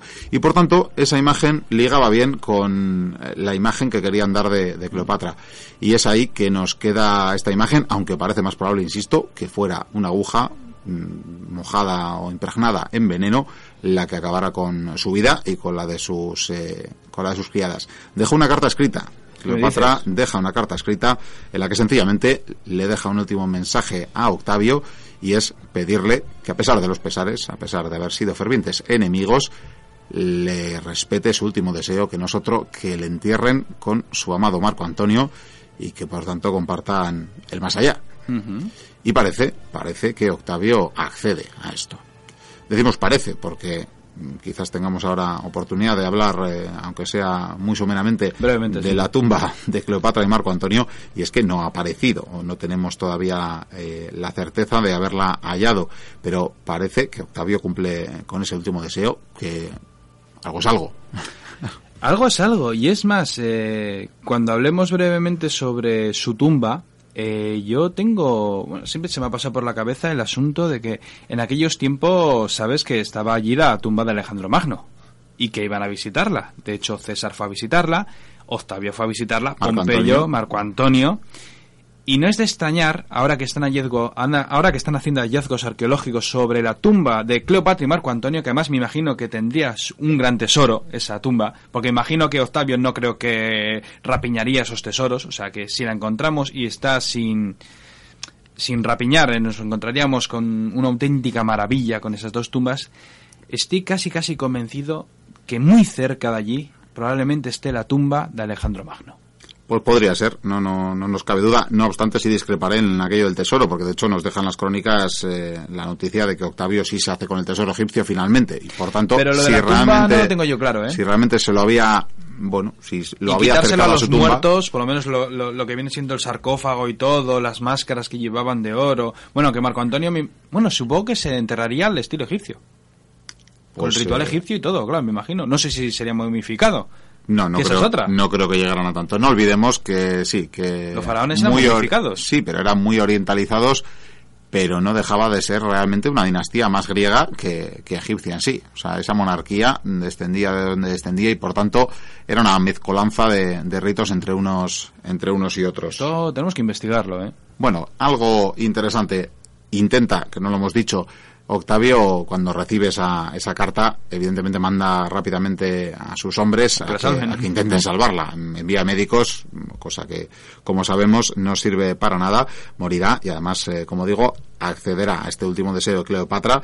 Y, pues bueno, aquí ya podemos hablar de las consecuencias eh, que conlleva ya la muerte de Cleopatra. Por una parte, Octavio va a quedarse, como, digo, con el tesoro egipcio. Es más, va a cometer unas reformas que le harán expropiar las riquezas.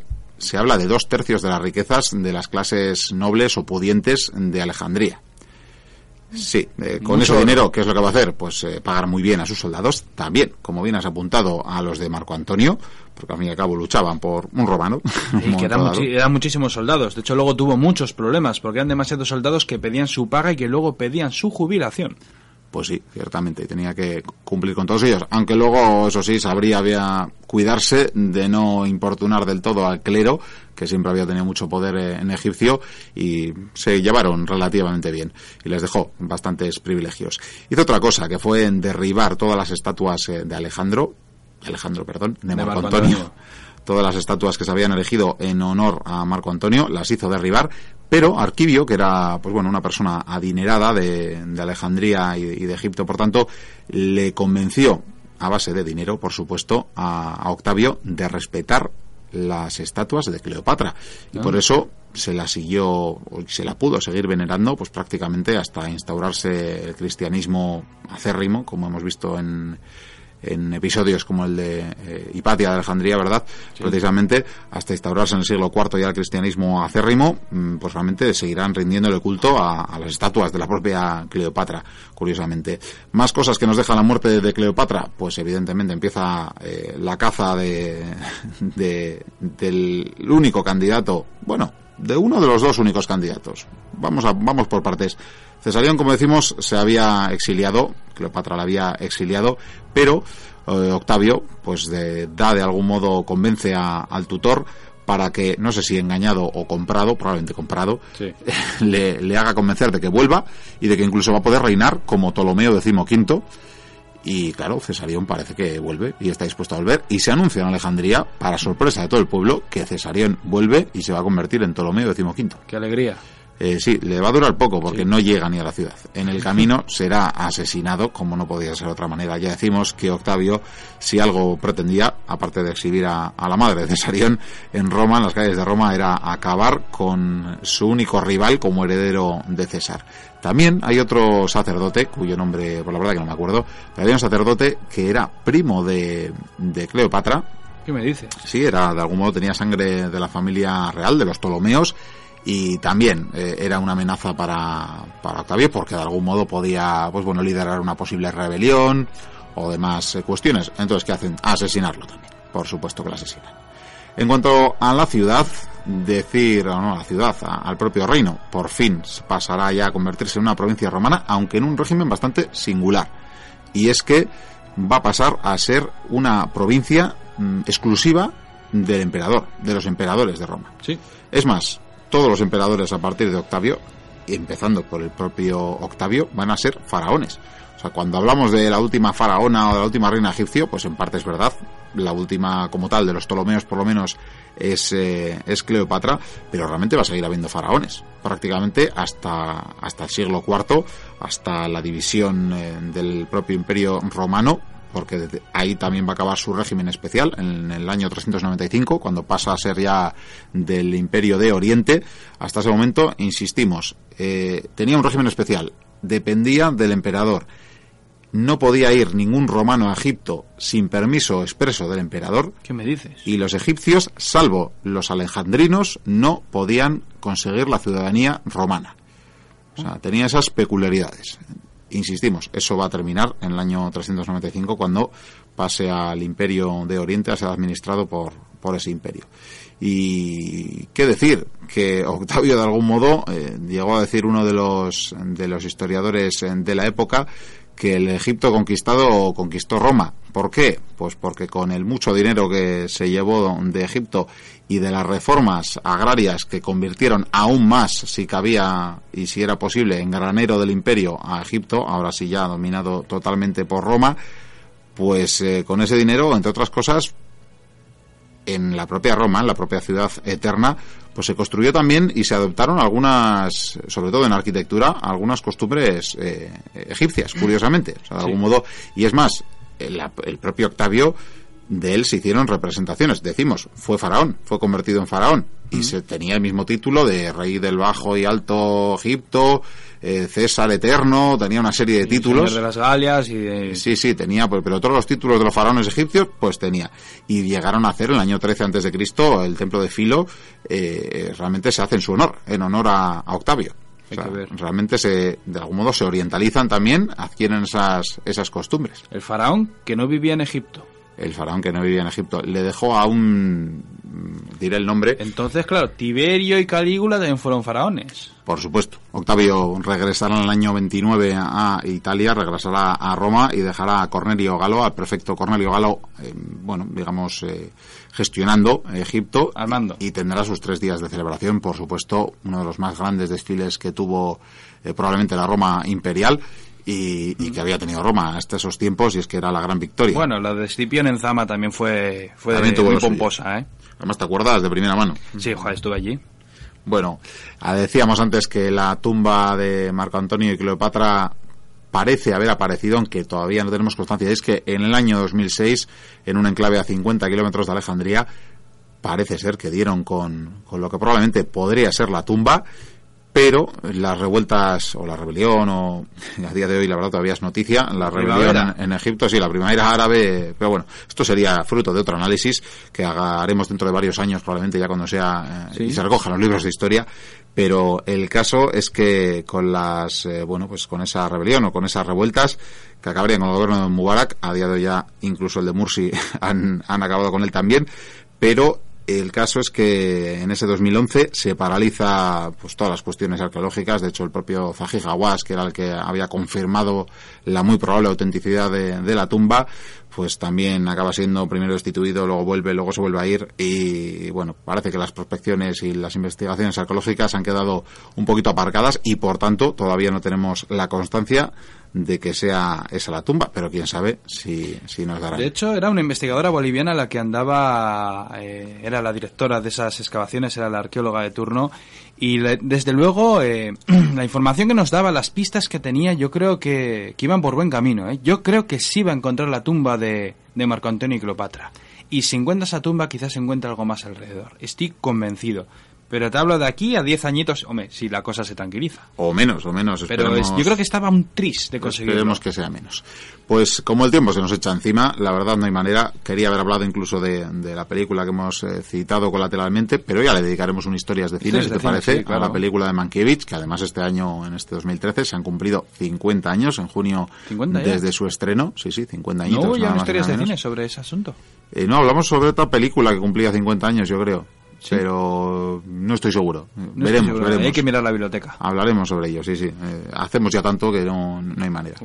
Pero nos quedamos, por tanto, con esa tragedia, con ese, con ese drama, con esa historia de la mujer más importante de la antigüedad y, con esa injusta visión que nos ha dejado una historia en la que los textos romanos del bando vencedor, por tanto, nos han dejado una imagen feminizada, una imagen de, de femme fatal, casi de mujer fatal de Cleopatra, bruja, olvidando que fue una gran, una gran, eh, una gran reina que, que legisló muy bien, que tuvo muchos avances, que consiguió mm, retomar las fronteras del Egipto instaurado por los Ptolomeos. Ojo, una reina a la que el pueblo la quería, que eso tiene tela. Más cercana que nadie, ya dijimos en su día que hablaba el lenguaje del de, pueblo, además, cosa que no, había hecho ningún Ptolomeo hasta la fecha, y que por tanto pues queda vilipendiada hasta su muerte. ¿Por qué? Porque al fin y al cabo el, suicidio era una salida honorable en la época. Sí. O sea, estaba con honor. Eso es, pero incluso en, en ese mundo clásico era una salida honrosa y honorable, pero, sin embargo, la historiografía romana lo convierte, bueno, pues como en una salida en falso. Eh, de algún modo lo que nos están intentando hacer eh, percibir es que le, le prohibían, le, impedían a, Octavio mostrar su clemencia con Cleopatra. O sea, de algún modo le estaban desposeyendo de, de ser más magno todavía, de ser más augusto todavía, con al perdonarle la vida a Cleopatra. Eso sí, pasándola por todas las calles de Roma para mm. su insulto y, y luego la como a Vergingetoris que le ahorcaron en público. Eso es, eso es ciertamente. Pero sin duda una mujer que se merece, se merece sobradamente los tres monográficos que le hemos dedicado, que probablemente de una u otra manera seguirá apareciendo en esta biblioteca. te propongo ya que hemos hecho tres monográficos de Cleopatra y ha gustado mucho a la gente por lo visto, la verdad es que hemos tenido muy buenas críticas y la gente está contenta. Te propongo más adelante hacer una sobre Leonor de Aquitania me parece perfecto. Probablemente también. Hay también para dos, por lo menos. También condicionó eh, el mundo, un mundo más moderno, condicionó Europa, desde luego. Sí. Y tuvo, tuvo, todo que ver en esa guerra de los 100 años, ¿verdad? Es una Cleopatra de la Edad Media. Sí, sí, sin duda. Sin duda, alguna. Sin duda, mm. sin duda, porque hizo temblar, eh, hizo cambiar la faz también de, de la tierra, o por lo menos de, de, Europa. Bueno, si te parece, ya que estamos en este palacio y estamos en el eh, teletransportados con nuestra máquina del tiempo maravillosa al año 30, a este fatídico 12 de de agosto del 30 antes de nuestra era, te voy a dar este, este cesto, este cesto de frutos, para que se lo lleves a Cleopatra. ¿Qué te parece? ¿Higos? ¿Qué tiene esto? Sí, higos, higos. Tiene unos higos para la reina. Vale, vale, ya, ya se lo llevo yo. Tranquilo que no voy a probar ninguno. Muy bien, tú vete llevándoselo. Ahí se dirige Vikendi hacia la tumba. A ver si con esto y luego el Google Maps podemos cotejar y, así sacamos el enclave. Ahí va, ahí va Vikendi con su cesto. Parece que mete mano a un higo. Y si es que. Eh, vamos a ver si es verdad eso de que tenía, de que tenía serpientes. Eh, a ver, a ver, parece que remueve la mano. ¡Uy, uy, uy, uy, uy! Ahí, ahí le veo los dientes clavados. ¡Uy, uy, uy! Otra, otra serpiente en el otro brazo ahora mismo. Vikendi tiene tres serpientes colgadas de los brazos y ahora otro, otro de sus apéndices. No penséis mal, me refiero a sus piernas. Tiene más, tiene como media docena ya de serpientes y ahora le atacan las orejas. Ahora mismo Vikendi parecería Siva si no fuera porque en vez de brazos solo tiene serpientes. En fin, está gritando, está, está pues, magullando de, dolor, revolcándose por los suelos. Pues a ver si va a ser verdad que, la serpiente o, quizás no, porque claro, si le han mordido todas a Vikendi, a Cleopatra no, no, no, pudieron morderla. Igual el plan B fue el veneno y la aguja. En fin, esperemos recuperar a Vikendi para futuros monográficos.